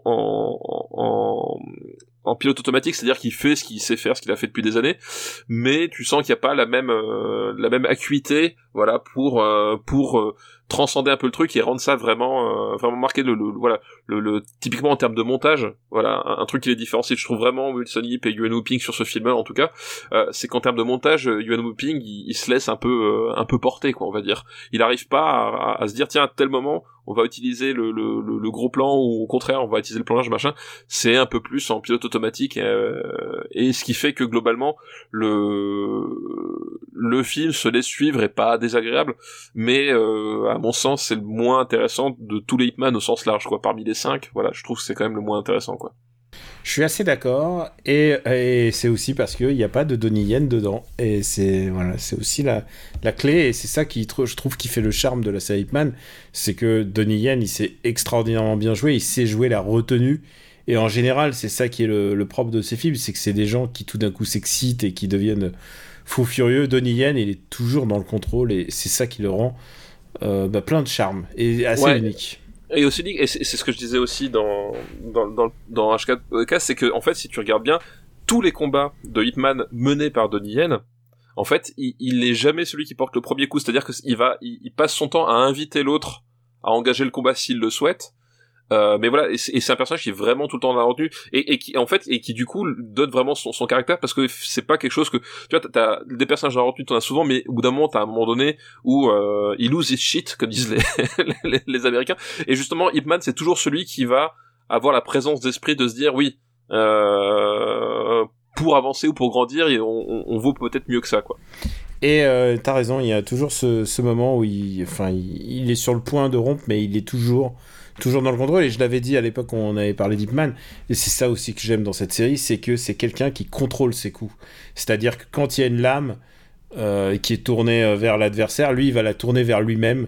Il va tout faire pour retenir son coup. Et en fait, je trouve ça super euh, en tout cas dans la cinématographiquement parlant, quelqu'un qui donne le coup mais qui fait tout pour le retenir pour pas tuer l'adversaire ou pour pas le blesser. Euh, c'est tout le c'est tout le contraire de ce que devrait être une baston parce qu'on vous dirait ah non il faut porter le coup au maximum et non et là Donnie Yen c'est toujours quelqu'un qui est là enfin en tout cas le, personnage qui joue dans Hitman qui est dans le contrôle et c'est très très beau de voir quelqu'un qui maîtrise son art martial euh, de manière à ne pas à ne pas euh, bah, tuer son adversaire. Voilà exactement. Euh, c'est pas du tout euh, d'ailleurs euh, vraiment ce que faisait. C'est peut-être pour ça que Wen Whopping il a pas réalisé Hitman, mais il a réalisé plutôt Hitman Z. C'est que si tu regardes sa filmo, lui il est plutôt dans le genre non non on donne des coups. Et... ah bah Wen Whopping, oui t'as t'as récemment en plus j'ai j'ai vu dans dans le dans les diptyques Yuan Whooping Donnie Yen, j'ai vu les, les deux profils Tiger Cage. Je sais pas si tu les as vus, ah oui. qui datent c'est la fin des années 80. C'est la, fin. Je crois. 80 ou début 90 Non non je, je crois que c'est 88 89 hein, ou 88 90 un truc comme ça mm. enfin euh, ou même le sens du devoir 4 en fait c'est aussi Yuan Whopping qui l'a qui l'a réalisé ouais. euh, où là effectivement on tu, sens qu'effectivement euh, on frappe on frappe pour démolir on frappe pour tuer quoi donc c'est aussi quelque chose qu'on apprécie énormément mais c'est pas la même philosophie voilà c'est pas c'est une autre manière de faire ouais euh, je sais pas quel est mon Wen Whopping préféré. Bon, ça doit être Drunken Master. Hein. Oui, je pense qu'effectivement on peut Mais tabler en plus, sur Drunken Master. Master il l'a pas réalisé entièrement. Hein. C'est Jackie Chan a terminé, je crois. Oui, ouais, il y a, y, a, bah, y, y a des conflits, euh, il y a des conflits sur le sur, sur ça. Euh, euh, effectivement, comme euh, comme comme ça arrive souvent entre deux, deux célébrités. Non, ouais, ça doit être Drunken Master. Et, mais j'ai un gros voilà, j'ai un, comment dire, une grosse tendresse pour euh, pour le sens du devoir 4, moi. Ah, je comprends. Alors moi, dans les Whopping, je dirais, bah, il y a, enfin, c'est quand même Drunken Master le top. Oui, ça, oui. Mais je sais pas si t'as vu Iron Monkey, qui est vraiment. Oui, Iron Monkey, oui, bien sûr. Ah, oui, c'est vrai, bien sûr, oui. Ouais. ouais. tout à fait. Mais après, voilà, c'est quand on parle de la, sa carrière, c'est ah. Et puis, il faut pas oublier que c'est aussi quelqu'un qui est, même s'il est pas réalisateur, il est aussi le gars qui fait les, les stunts, et ça aussi, ça a une grande euh, ça a une grande importance. On devrait, on devrait le classer, allez. On devrait le classer, effectivement. Hitman Master Z. Alors, c'est Hitman Legacy, 2 points Master Z, le titre. Ok. Euh... Où est-ce qu'on va le mettre Je trouve ça moins bon que j'ai rencontré le diable. Oui, on est d'accord. Euh... Je trouve ça moins bon que. Euh, je trouve ça mieux. je trouve ça mieux. comparé à Fast and Furious 5. Je préfère Fast and Furious 5 quand même. Ouais, aussi. Il, me, il me fait quand même marrer ma Fast and Furious 5. Mm. Euh, Je trouve ça moins bon que de rouiller d'os, je dirais. Ouais, euh, je regarde. Mais là, on arrive dans la zone où ça devrait. Ah, je... ah non, attends, attends. Millennium, à- Millennium, il est quand même, c'est quand même, Oui, c'est oui, comme- voilà. ouais, voilà. C'est quand même bien mieux que Millennium. Ouais. Par rapport à Real Steel. Je, pr- je préfère Ten Cloverfield Lane, en fait. Ouais, aussi, parce que je préfère le style aussi. Euh, je préfère Super. Euh, mais par contre, ça, ça peut. Je, je préfère ça à Bohemian Rhapsody, tu vois, typiquement. euh. Bon, entre comment tuer son boss et Bohemian Rhapsody, qu'est-ce que t'en dis? Ouais, c'est parfait. Eh ben voilà. Je te préviens, le prochain film, on va pas s'affronter. Alors, redis-moi, c'est Ip Man, Euh, Legacy, 2 points, Master Z. Master Z. Eh ben, écoute, Et, et- et à ceux qui se posent la question, est-ce que je peux voir euh, Master Z sans avoir vu les autres Hitman? Alors déjà, c'est dommage parce que les, les films Hitman sont, sont meilleurs, euh, mais même si tu veux, ça va te juste spoiler en fait finalement le le- l'issue de Hitman 3. Donc euh, c'est à tes risques et périls. ouais, voilà, ça va te spoiler euh, l'histoire de- des meilleurs coups de poing de l'histoire du jeu. c'est ça. Bon, on a classé ton devoir de vacances, il est temps de classer le mien. Et le Et mien, qu'est-ce que c'était? Et qu'est-ce que c'était? C'est un film avec euh, Dave euh, Bautista encore. Et c'est Ah, c'est vrai. Kickboxer Vengeance. Kickboxer Vengeance. Et attention, on est dans le grand cinéma, monsieur. Euh, euh, comme tu disais si souvent, on va remonter tout de suite, ça va aller tout en haut de la liste. Vraiment? Non. Parce que je savais pas que. Parce qu'on en avait pas parlé, je savais pas. euh, Qu'est-ce que tu en pensais T'as- eu peur, t'as eu peur. Écoute, pendant tout le film, je me disais, mais qu'est-ce que je regarde, quoi? Et tu sais quoi Quand je vois, il y a des films de Hong Kong qui font, genre, qui, qui coûtent euh, 20 millions ou 30 millions et qui font 20 millions, 30 millions, et que ce truc-là fait, fait presque 300. Ça a presque fait 300 000 dollars en box 287 000. Alors que clairement. pff, Clairement, c'est le cachet des acteurs. Et tu sais quoi Je trouve que tous les gens impliqués là-dedans sont bons. Enfin, sont bons. Sont bons. sont bons en baston.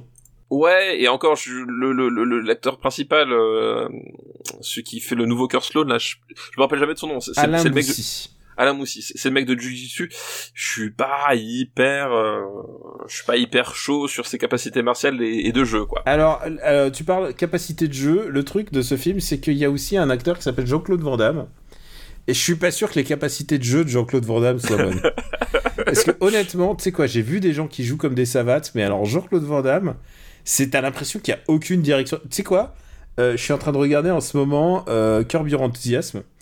Et en fait, l'histoire de, cette saison, c'est que, euh, euh, comment il s'appelle, Larry David, il veut faire un- une série sur sa vie, mais il se retrouve coincé avec une comédienne parce qu'on lui fait du chantage et il refuse de payer. il se dit non, on me fait du chantage à l'argent, ça risquerait de me coûter trop cher en procès, donc il, il accepte que la fille joue dans son dans sa série.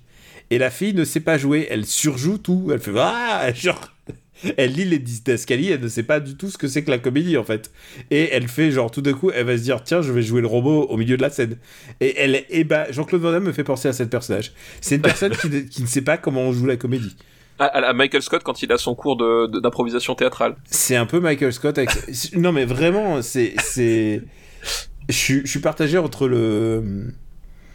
Entre... Parce que en- je crois que à ce moment-là, Jean-Claude Van Damme, il... bon déjà il en a plus... Enfin, je- je- Bah, je sais pas, parce que Van Damme, en fait, il, il a une carrière as- assez atypique dans le dans le truc, c'est-à-dire que euh, Van, Damme, Van Damme, il a eu des véritables ambitions, c'est-à-dire que euh, bah, il a fait venir les meilleurs, voilà, les meilleures personnes au meilleur moment pour ça, leur faire pas leur meilleur film. C'est ça, ce que je veux dire, c'est que Van Damme, en fait, il a, il a une vraie ambition, c'est-à-dire, bon, alors déjà, effectivement, t'es belge, tu mesures 1m60, euh, et tu te dis, euh, je vais, je vais m'imposer Hollywood, déjà, faut déjà avoir confiance en soi. Euh, le truc, c'est qu'il y arrive, dans une certaine mesure, même si évidemment, on n'était pas au niveau de Schwarzenegger ou Stallone, hein, quand même, Van Damme, euh, faut pas oublier que malgré le succès ou l'affection qu'on peut avoir pour lui, c'est un succès qui s'est beaucoup fait par le vidéoclub, en fait. Euh, voilà, c'est quelqu'un qui, euh, même si ses films sortaient au cinéma, et encore pas tous en France, euh, c'est quand même quelqu'un dont la carrière s'est faite à travers le vidéoclub. C'est vraiment un acteur de, de vidéoclub. Mais effectivement, il avait cette ambition et il s'est dit, putain, il se passe un truc à Hong Kong, je vais faire venir ces mecs-là. Euh, Et sans doute euh, parce que c'était des films qui regardaient lui. C'est des films, et je- je des films dont eux s'inspiraient. euh, Exactement, et je pense que c'était des films qu'il adorait, et je pense que quand il fait venir Ringo Lam, Choi Ark ou John Woo, parce qu'il a travaillé avec les trois, quand il les fait venir tous les trois, il a au départ en tout cas, euh, la vraie envie de faire du, du cinoche qu'il adore, qu'il voyait chez eux. Le vrai problème, c'est que en fait, eux, ils débarquent euh, au pire moment de la vie de Jean-Claude Van Damme. C'est le moment où en fait, il est, euh, il est plus coquet que euh, que que que comment il s'appelle que qu'Olivier Fogiel un, un, un, samedi soir quoi. Euh, Olivier donc, Fogiel? Ah oui, il est... non c'est pas c'est pas Fogiel. Alors non, je confonds, c'est l'autre. C'est deux personnes. BD. Que... Ah, Bec BD. t'as voilà. complètement, t'as littéralement fusionné deux personnes pour, oui. euh, pour en créer un autre. Pour en créer un autre, voilà. Non, je, pense, je, pensais, je, je tu devrais t'excuser au moins à ces deux personnes. Par contre, la non. personne que, alors, dont tu voulais alors... parler à la fin, eh ben écoute, euh, je pense alors, que t'as pas, besoin, t'as pas je besoin. Je refuse de m'excuser que... auprès de Fogiel. Alors ça, excuse-moi, mais alors ça, ça Marc-Olivier Fogiel, non. tu non. sais ce qu'il devient? Euh, Pas du tout. C'est le patron de BFM. Eh ben tu vois, alors raison de plus pour ne pas m'excuser.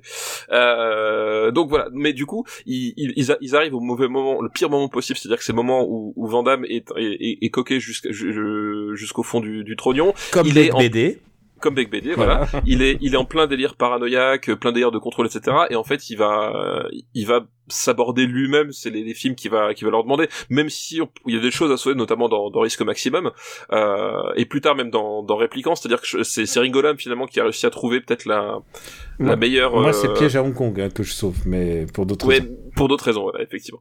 Euh, mais voilà. Et, euh, et après ça, il est passé par une, une traversée du désert parce que cette fois-ci, le, le, le marché de la vidéo s'est complètement écroulé.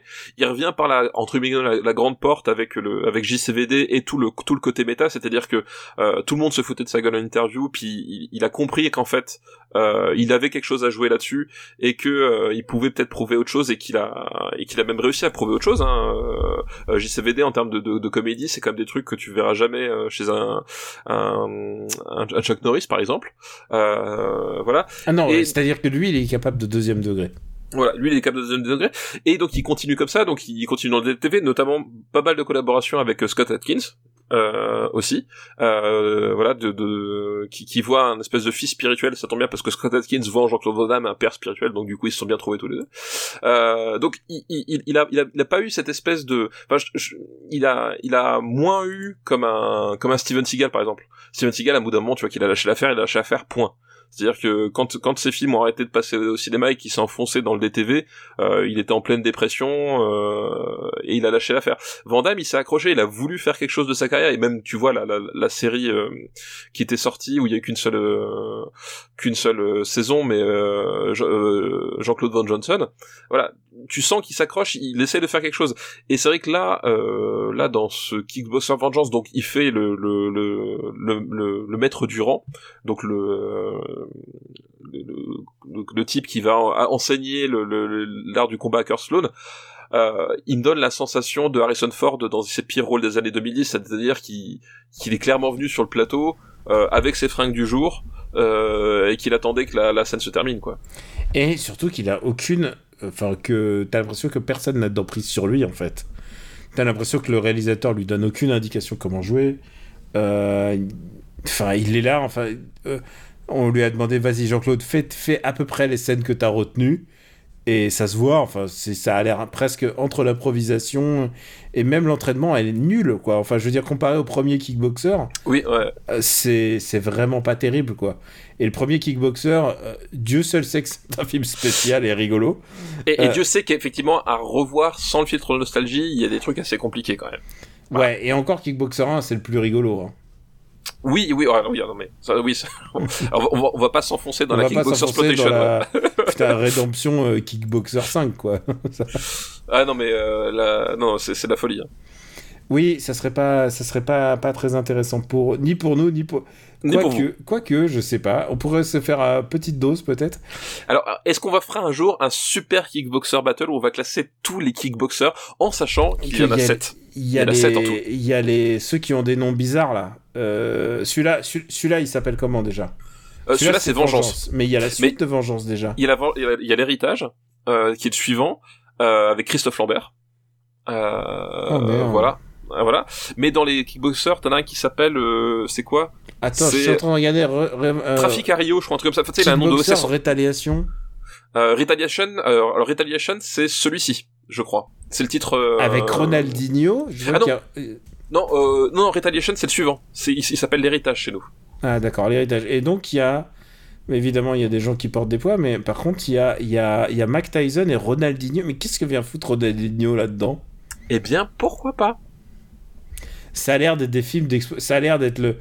Les Expendables. Expendables Lidl. Oui, alors, alors déjà que Expandables, c'est voilà, c'est c'est pas du, du très grand cinéma. Bref, mais oui, oui, donc Kickboxer, euh, c'est c'est Parce que compliqué là, en plus, à y a. Gina Carano. Je crois que Gina Carano, à l'époque, elle n'était pas encore euh, cancelled, évidemment. Non, bah que... euh, Jack Arno, c'est arrivé récemment. C'est quoi, c'est 2020, je crois. hein, Ouais, j'aurais dit 2000. Euh. Ah bah, c'est, euh, bah, évidemment, c'est au moment de. C'est au moment de. De la saison 2, Ouais, c'est au moment de Trump. C'est au moment de Voilà, la réélection. exactement. Et, et tu sais Euh. quoi, il y a des moments où. Tu sais quoi, j'aurais envie de me- téléporter chez elle et de poser ma main sur, sur son téléphone au moment où elle tweet et de lui faire Gina, Gina, non, non, arrête, fais pas, c'est pas la peine, c'est ah non, trop tard. tu sais, en plus, t'as pas envie de te, fa- t'as pas envie de te fâcher avec Disney. Oui, quoi. oui, c'est ça, c'est ça. Là, ça- c'est un peu, euh, c'est un peu mort. Et Bref, du coup, pour en revenir à Kickboxer, donc voilà, ça a jamais été une très grande licence, même en tant que film d'arts martiaux. Soyons honnêtes, ça a jamais été une Mais très très grande mais il licence. y a le trading montage de Jean-Claude Van Damme de l'original. C'est ça, voilà. Il y a le training montage, il y a quelques trucs, euh, quelques trucs, voilà. a Jean-Claude euh, qui danse. Il y a, y a- il y a Tong Po quand il s'entraîne, euh, voilà, à démolir des euh, des piliers en béton, voilà. Il y, a- il y a des trucs assez marquants. Qu'est-ce que tu Et- penses de, du, du tempo de Dave Batista Ben, il, je- en fait, il, il a, il a, il a honnêtement pas grand chose à jouer et euh, et alors, il avait pas grand chose à jouer non plus dans dans l'original.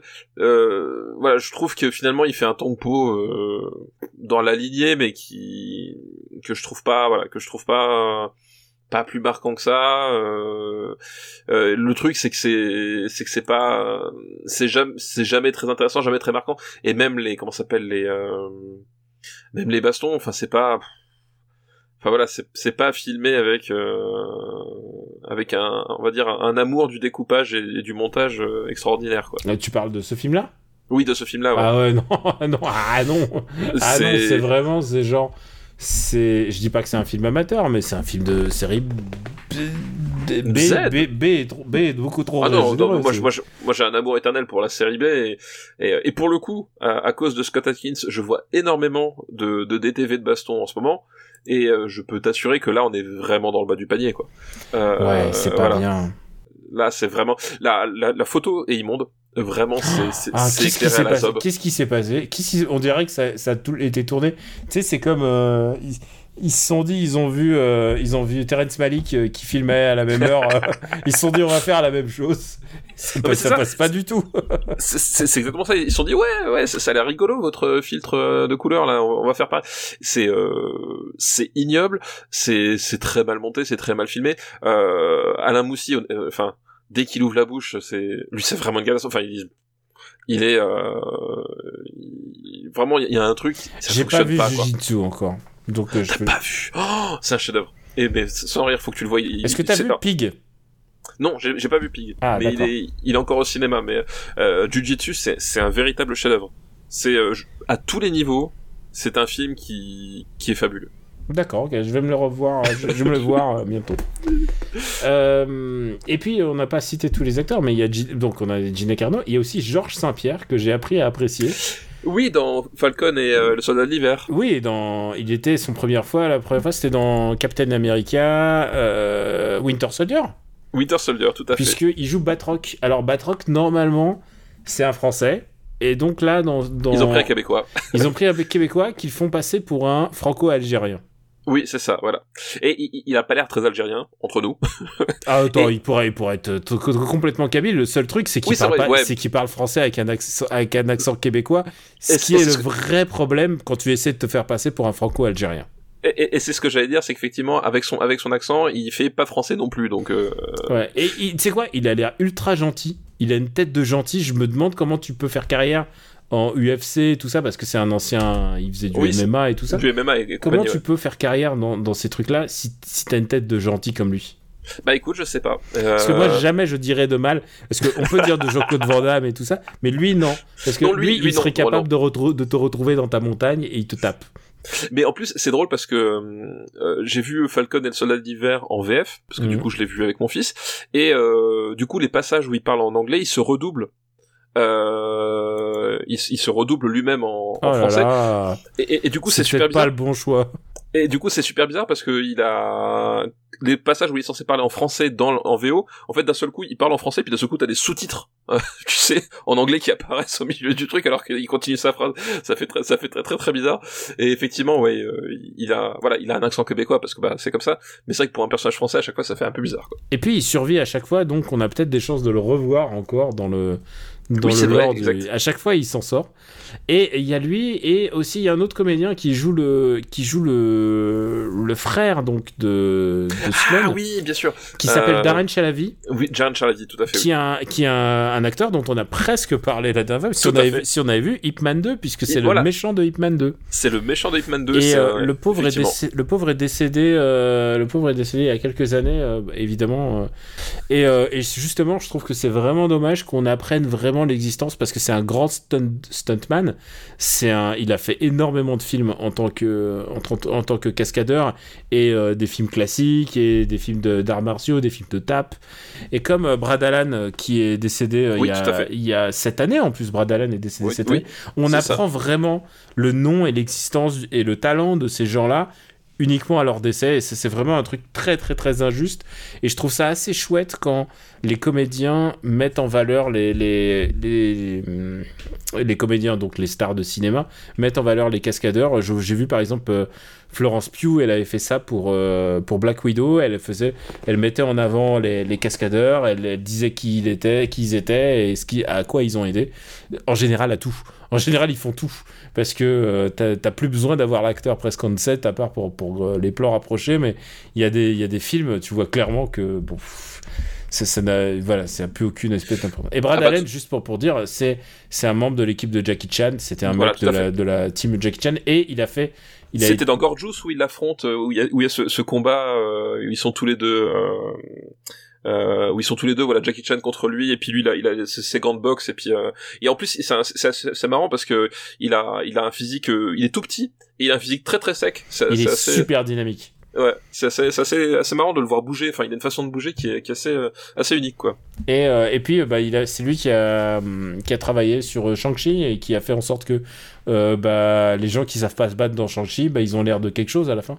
Mais il avait, euh, il avait participé aussi à Scott Pilgrim, en fait, ouais, donc c'est un mec qui connaît son affaire, quoi. Qui connaissait son affaire, et donc, euh, bah, voilà. Donc, je voulais juste euh, dire ça à propos de Darren Chalavi aussi, qui a, qui, euh, dont je crois que c'est un des derniers films, hein, Kickboxer.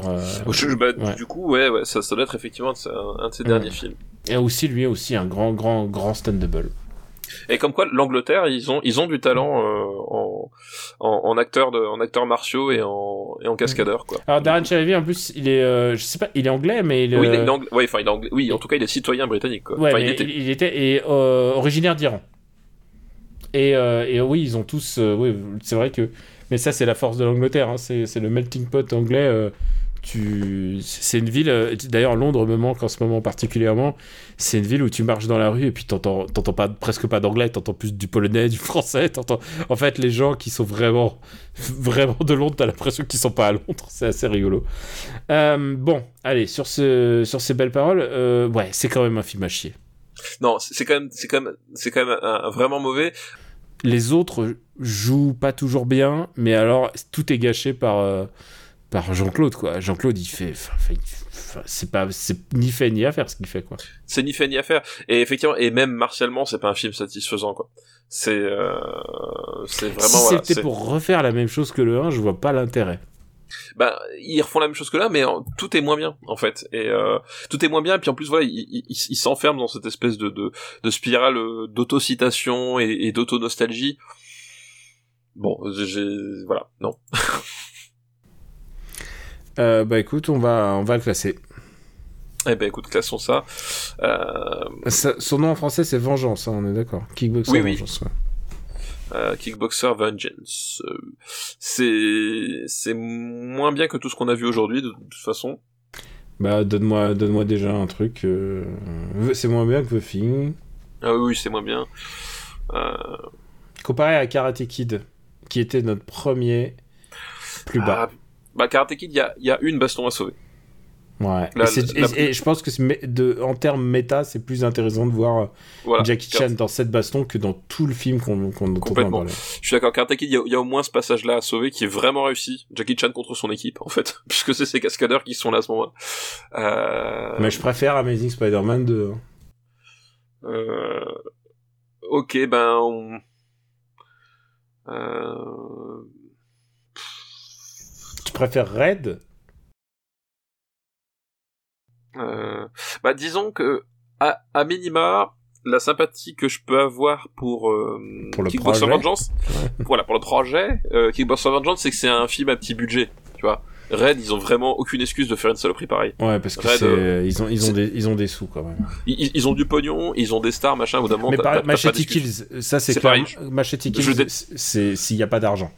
Voilà. Euh, donc euh, tu vois, voilà, Kickbuster, au, au moins tu peux te dire. euh, Ah non, Ils Machete Kills c'est cher en fait, je crois. Non, c'est cher, non. Mais moi, je le mettrais entre Noé et Machete Kills, du coup, Kickboxer Vengeance. Parce que Machete Kills aussi, il, il a, il, a, il a un degré de, 20 millions ça coûte euh, Machete Kills quand même. un, un degré de je m'en foutisme qui, qui, qui est intolérable à ce niveau-là, quoi. Enfin, c'est, Ouais, et, et surtout de le faire croire que c'est bien quoi. oui, de te faire croire que c'est bien, que c'est fait exprès, machin, c'est, c'est vraiment dégueulasse. Non, non. Moi, je le mettrais entre, entre Noé et Machete Kills, quoi. Kickboxer Vengeance. Je l'écris à l'anglaise, mais je sais pas si c'est là. Et bien voilà, ça y est, on a, on a, nos- on a nos films, on a, on a, on a notre durée d'épisode, mon ami. Est-ce que ça. c'est pas le bon moment pour sortir ta reco? Et oui, et oui, une roco, euh, une roco musicale du coup pour cette, euh, pour cet épisode 156, euh, puisque je vais parler d'un du huitième album d'un groupe originaire d'Atlanta, donc un groupe qui s'appelle Mastodon. Je ne pense pas que tu as déjà entendu parler d'eux, ni même que tu écoutes Mastodon. Euh, voilà, parce que Mastodon, c'est pour présenter un peu ceux qui connaissent pas, c'est une formation. Euh, comment dire ça C'est du métal indépendant, mais pas du métal euh, à la Slayer ou quoi que ce soit. C'est un, c'est un mélange entre du, du rock alternatif et, euh, et du métal un peu prog, on va dire.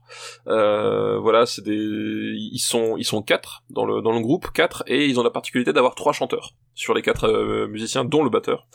Et ils ont trois chanteurs et en fait trois voix complètement différentes et complètement complémentaires et voilà une de leurs signatures parmi les nombreuses qui sont, c'est que justement ils, ils jonglent sans arrêt avec ces voix, donc euh, soit séparément, soit en chœur, euh, voilà pour différentes atmosphères, pour di- différents trucs.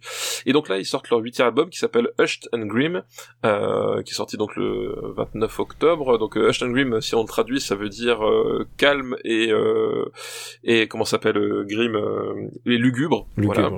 Ah, calme et lugubre. Sinistre. Sinistre, voilà, calme et sinistre, exactement. Euh, calme et sinistre, ça pose un peu l'ambiance parce qu'en fait c'est un, un disque qu'il faut, pour remettre un petit peu le, le, le- les choses dans leur ordre, leur précédent disque qui s'appelait Emperor of the Sun, donc ils font la tournée et pendant la tournée en fait leur manager historique euh, décède Euh, et du coup forcément les membres du groupe étaient pas au mieux de leur forme. Et euh, ce disque là en fait raconte en ce que c'est que le ce que c'est que le deuil.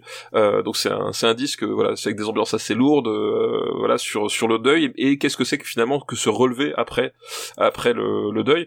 Et en fait ça leur donne un ça donne au disque je trouve un caractère assez euh, assez particulier par rapport à toutes leurs autres euh, leurs autres disques. C'est-à-dire que euh, c'est à la fois très pesant euh, mais à la fois il y a un, côté parfois plus euh, euh, plus tendre en fait je trouve dans voilà notamment dans l'utilisation des mélodies des choses comme ça. Il y a, un truc très très particulier qui se dégage de ce disque là c'est un disque donc de c'est un double album en fait hein. c'est un disque de, de, de 80 minutes avec 15 pistes et euh, et je trouve qu'on retrouve à la fois toute la force de Mastodon donc euh, ces trois voix les compositions euh, euh, super alambiquées super techniques etc et à la fois justement un, un côté un peu un peu tendre ou en tout cas un peu euh, un peu plus mélodique qui a qui, qui qui est plus mise en avant qui avait déjà sur le précédent album et qui est plus mise en avant et qui donne vraiment des atmosphères assez particulières. Et euh, c'est vraiment un disque qui euh, moi je l'ai beaucoup écouté quand il quand il est sorti donc il y a pas si longtemps mais je l'ai beaucoup écouté et en fait il, il gagne vraiment à chaque écoute. Il y a vraiment une, un truc qui, qui, qui se fait et euh, plus j'écoute et plus je trouve le, le, le- le- la moindre piste vraiment euh, vraiment super intéressante et tout. Donc c'est euh, voilà si on aime le, le gros son bah déjà euh, Mastodon c'est un groupe à, découvrir. D'ailleurs il- euh, c'est marrant parce que leur deuxième album qui est sorti en 2004 s'appelle Léviathan. Euh, Léviathan en fait c'est un disque concept autour de Moby Dick Euh, donc en fait, ils ont adapté Moby Dick en, disque de métal. Euh, et c'est assez saisissant parce qu'en plus, Léviathan, c'est un disque qui est vraiment euh, vraiment monstrueux. Euh, voilà, donc c'est si on aime le gros son, c'est un, un album, à, enfin un groupe à découvrir, Mastodon. Mais ce, voilà, ce disque-là particulièrement, je, je, je pensais pas qu'ils allaient être à ce niveau-là, c'est-à-dire que je j'attendais pas particulièrement le, le disque, je l'écoutais parce que j'aimais le groupe et euh, et je suis assez épaté par le par ce qui ressort et par le le côté touchant qui se euh, qui se dégage de ce de ce disque-là. Voilà, à la fois entre la fureur et le et la beauté, il y avait voilà, vraiment quelque chose de, de, très très fort et je pense, je pense que s'il est bien parti pour être euh, mon disque de, de l'année quoi. Bah écoute, euh, ça, ça, ça, donne envie en fait, j'ai envie de te dire. Et à chaque fois que tu dis mon disque de l'année, j'ai jamais l'occasion de l'écouter, à part si je suis dans ta voiture. Donc euh, c'est ça. Faut que tu me fasses venir. Exactement, bah faut que tu viennes, t'as plus le choix maintenant. J'ai plus le choix. Écoute, on, on s'est dit, on s'est dit janvier, janvier, février peut-être. C'est ça, exactement. Euh, pour ma part, je vais faire une double recommandation. Je vais recommander du cinéma et euh, je vais recommander un film d'un mec qui, dont on a déjà parlé ici, qui s'appelle Jacques Audiard. Ah, jamais entendu parler. Ouais, pourtant, t'as classé ses films, c'est dommage.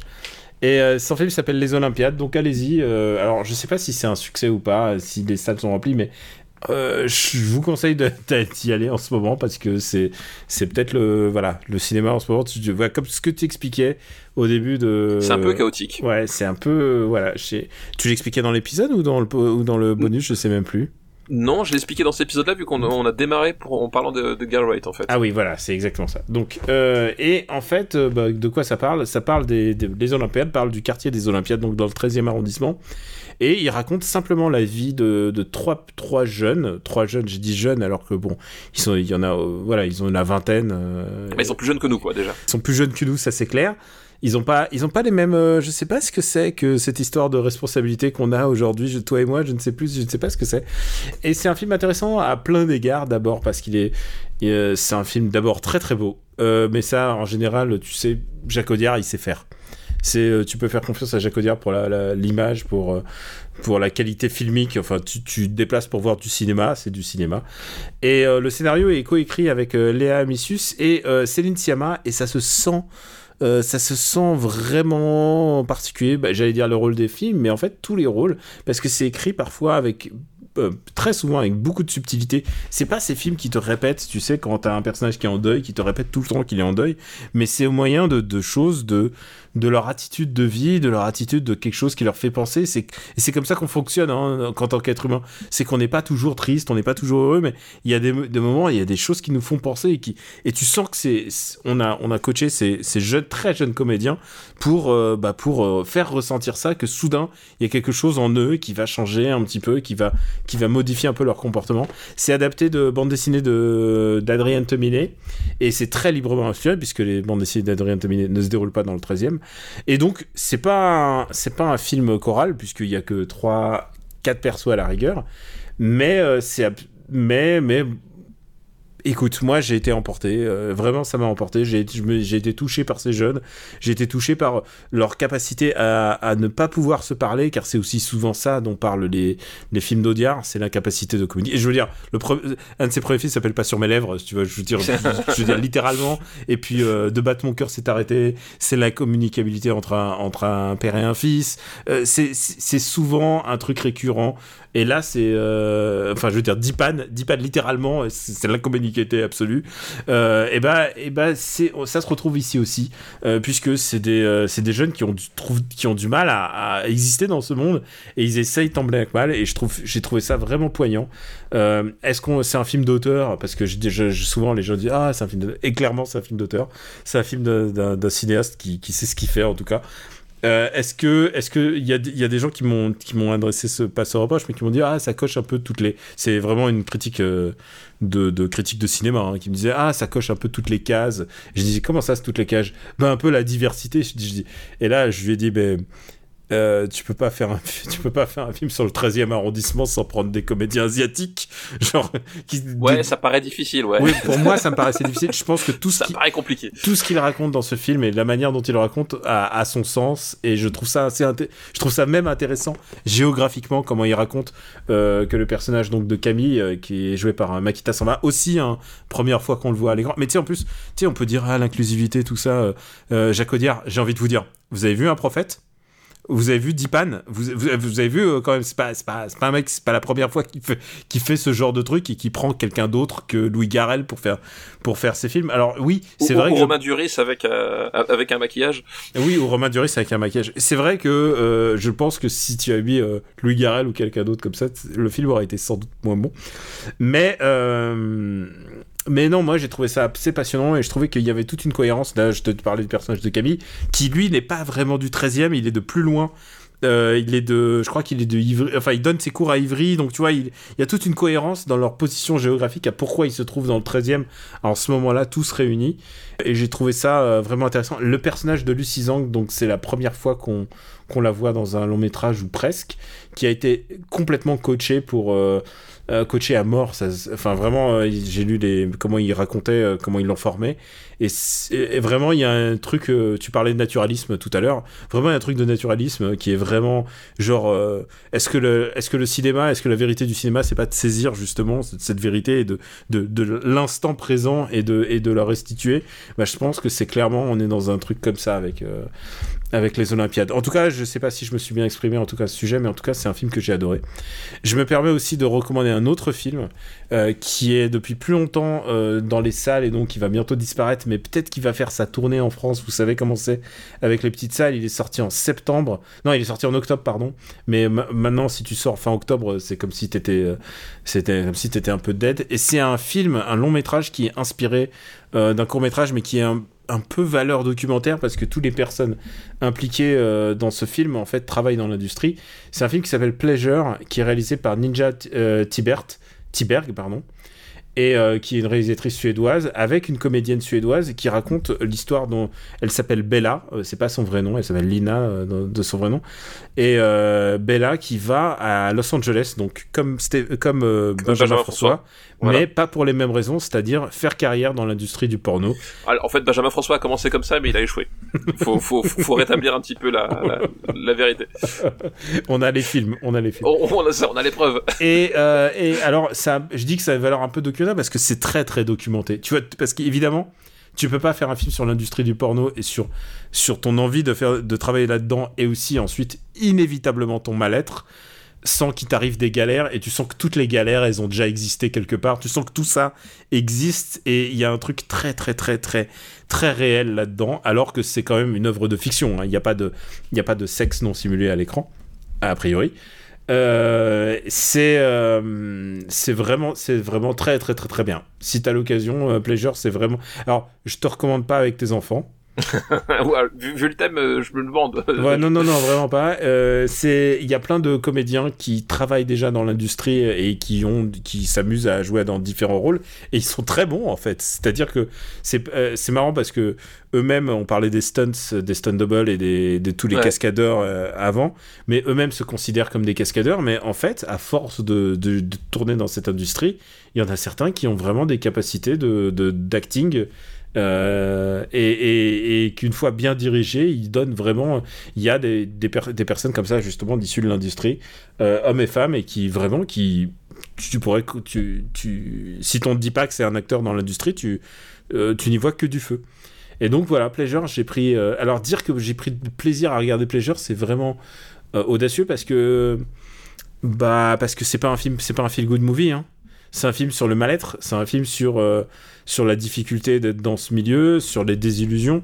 Je pense que tu ne peux pas faire un film heureux qui parle de cette industrie. C'est comme, c'est comme Showgirls, quoi. Tu vois, tu peux pas, tu peux pas, euh, tu peux pas raconter cette industrie si tu racontes pas les galères. Tu peux pas faire un, tu peux pas faire un film, un happy movie sur une fille qui devient euh, méga star du porno en six films et qui prend sa retraite. Tu vois, ça existe, mais c'est pas ça, c'est pas, c'est pas, ça ressemble pas à l'essentiel de cette industrie qui est basée beaucoup sur le, la démerde et sur, surtout sur la peur, sur la peur de ce qui peut t'arriver, qu'un tournage te passe mal et tout ça.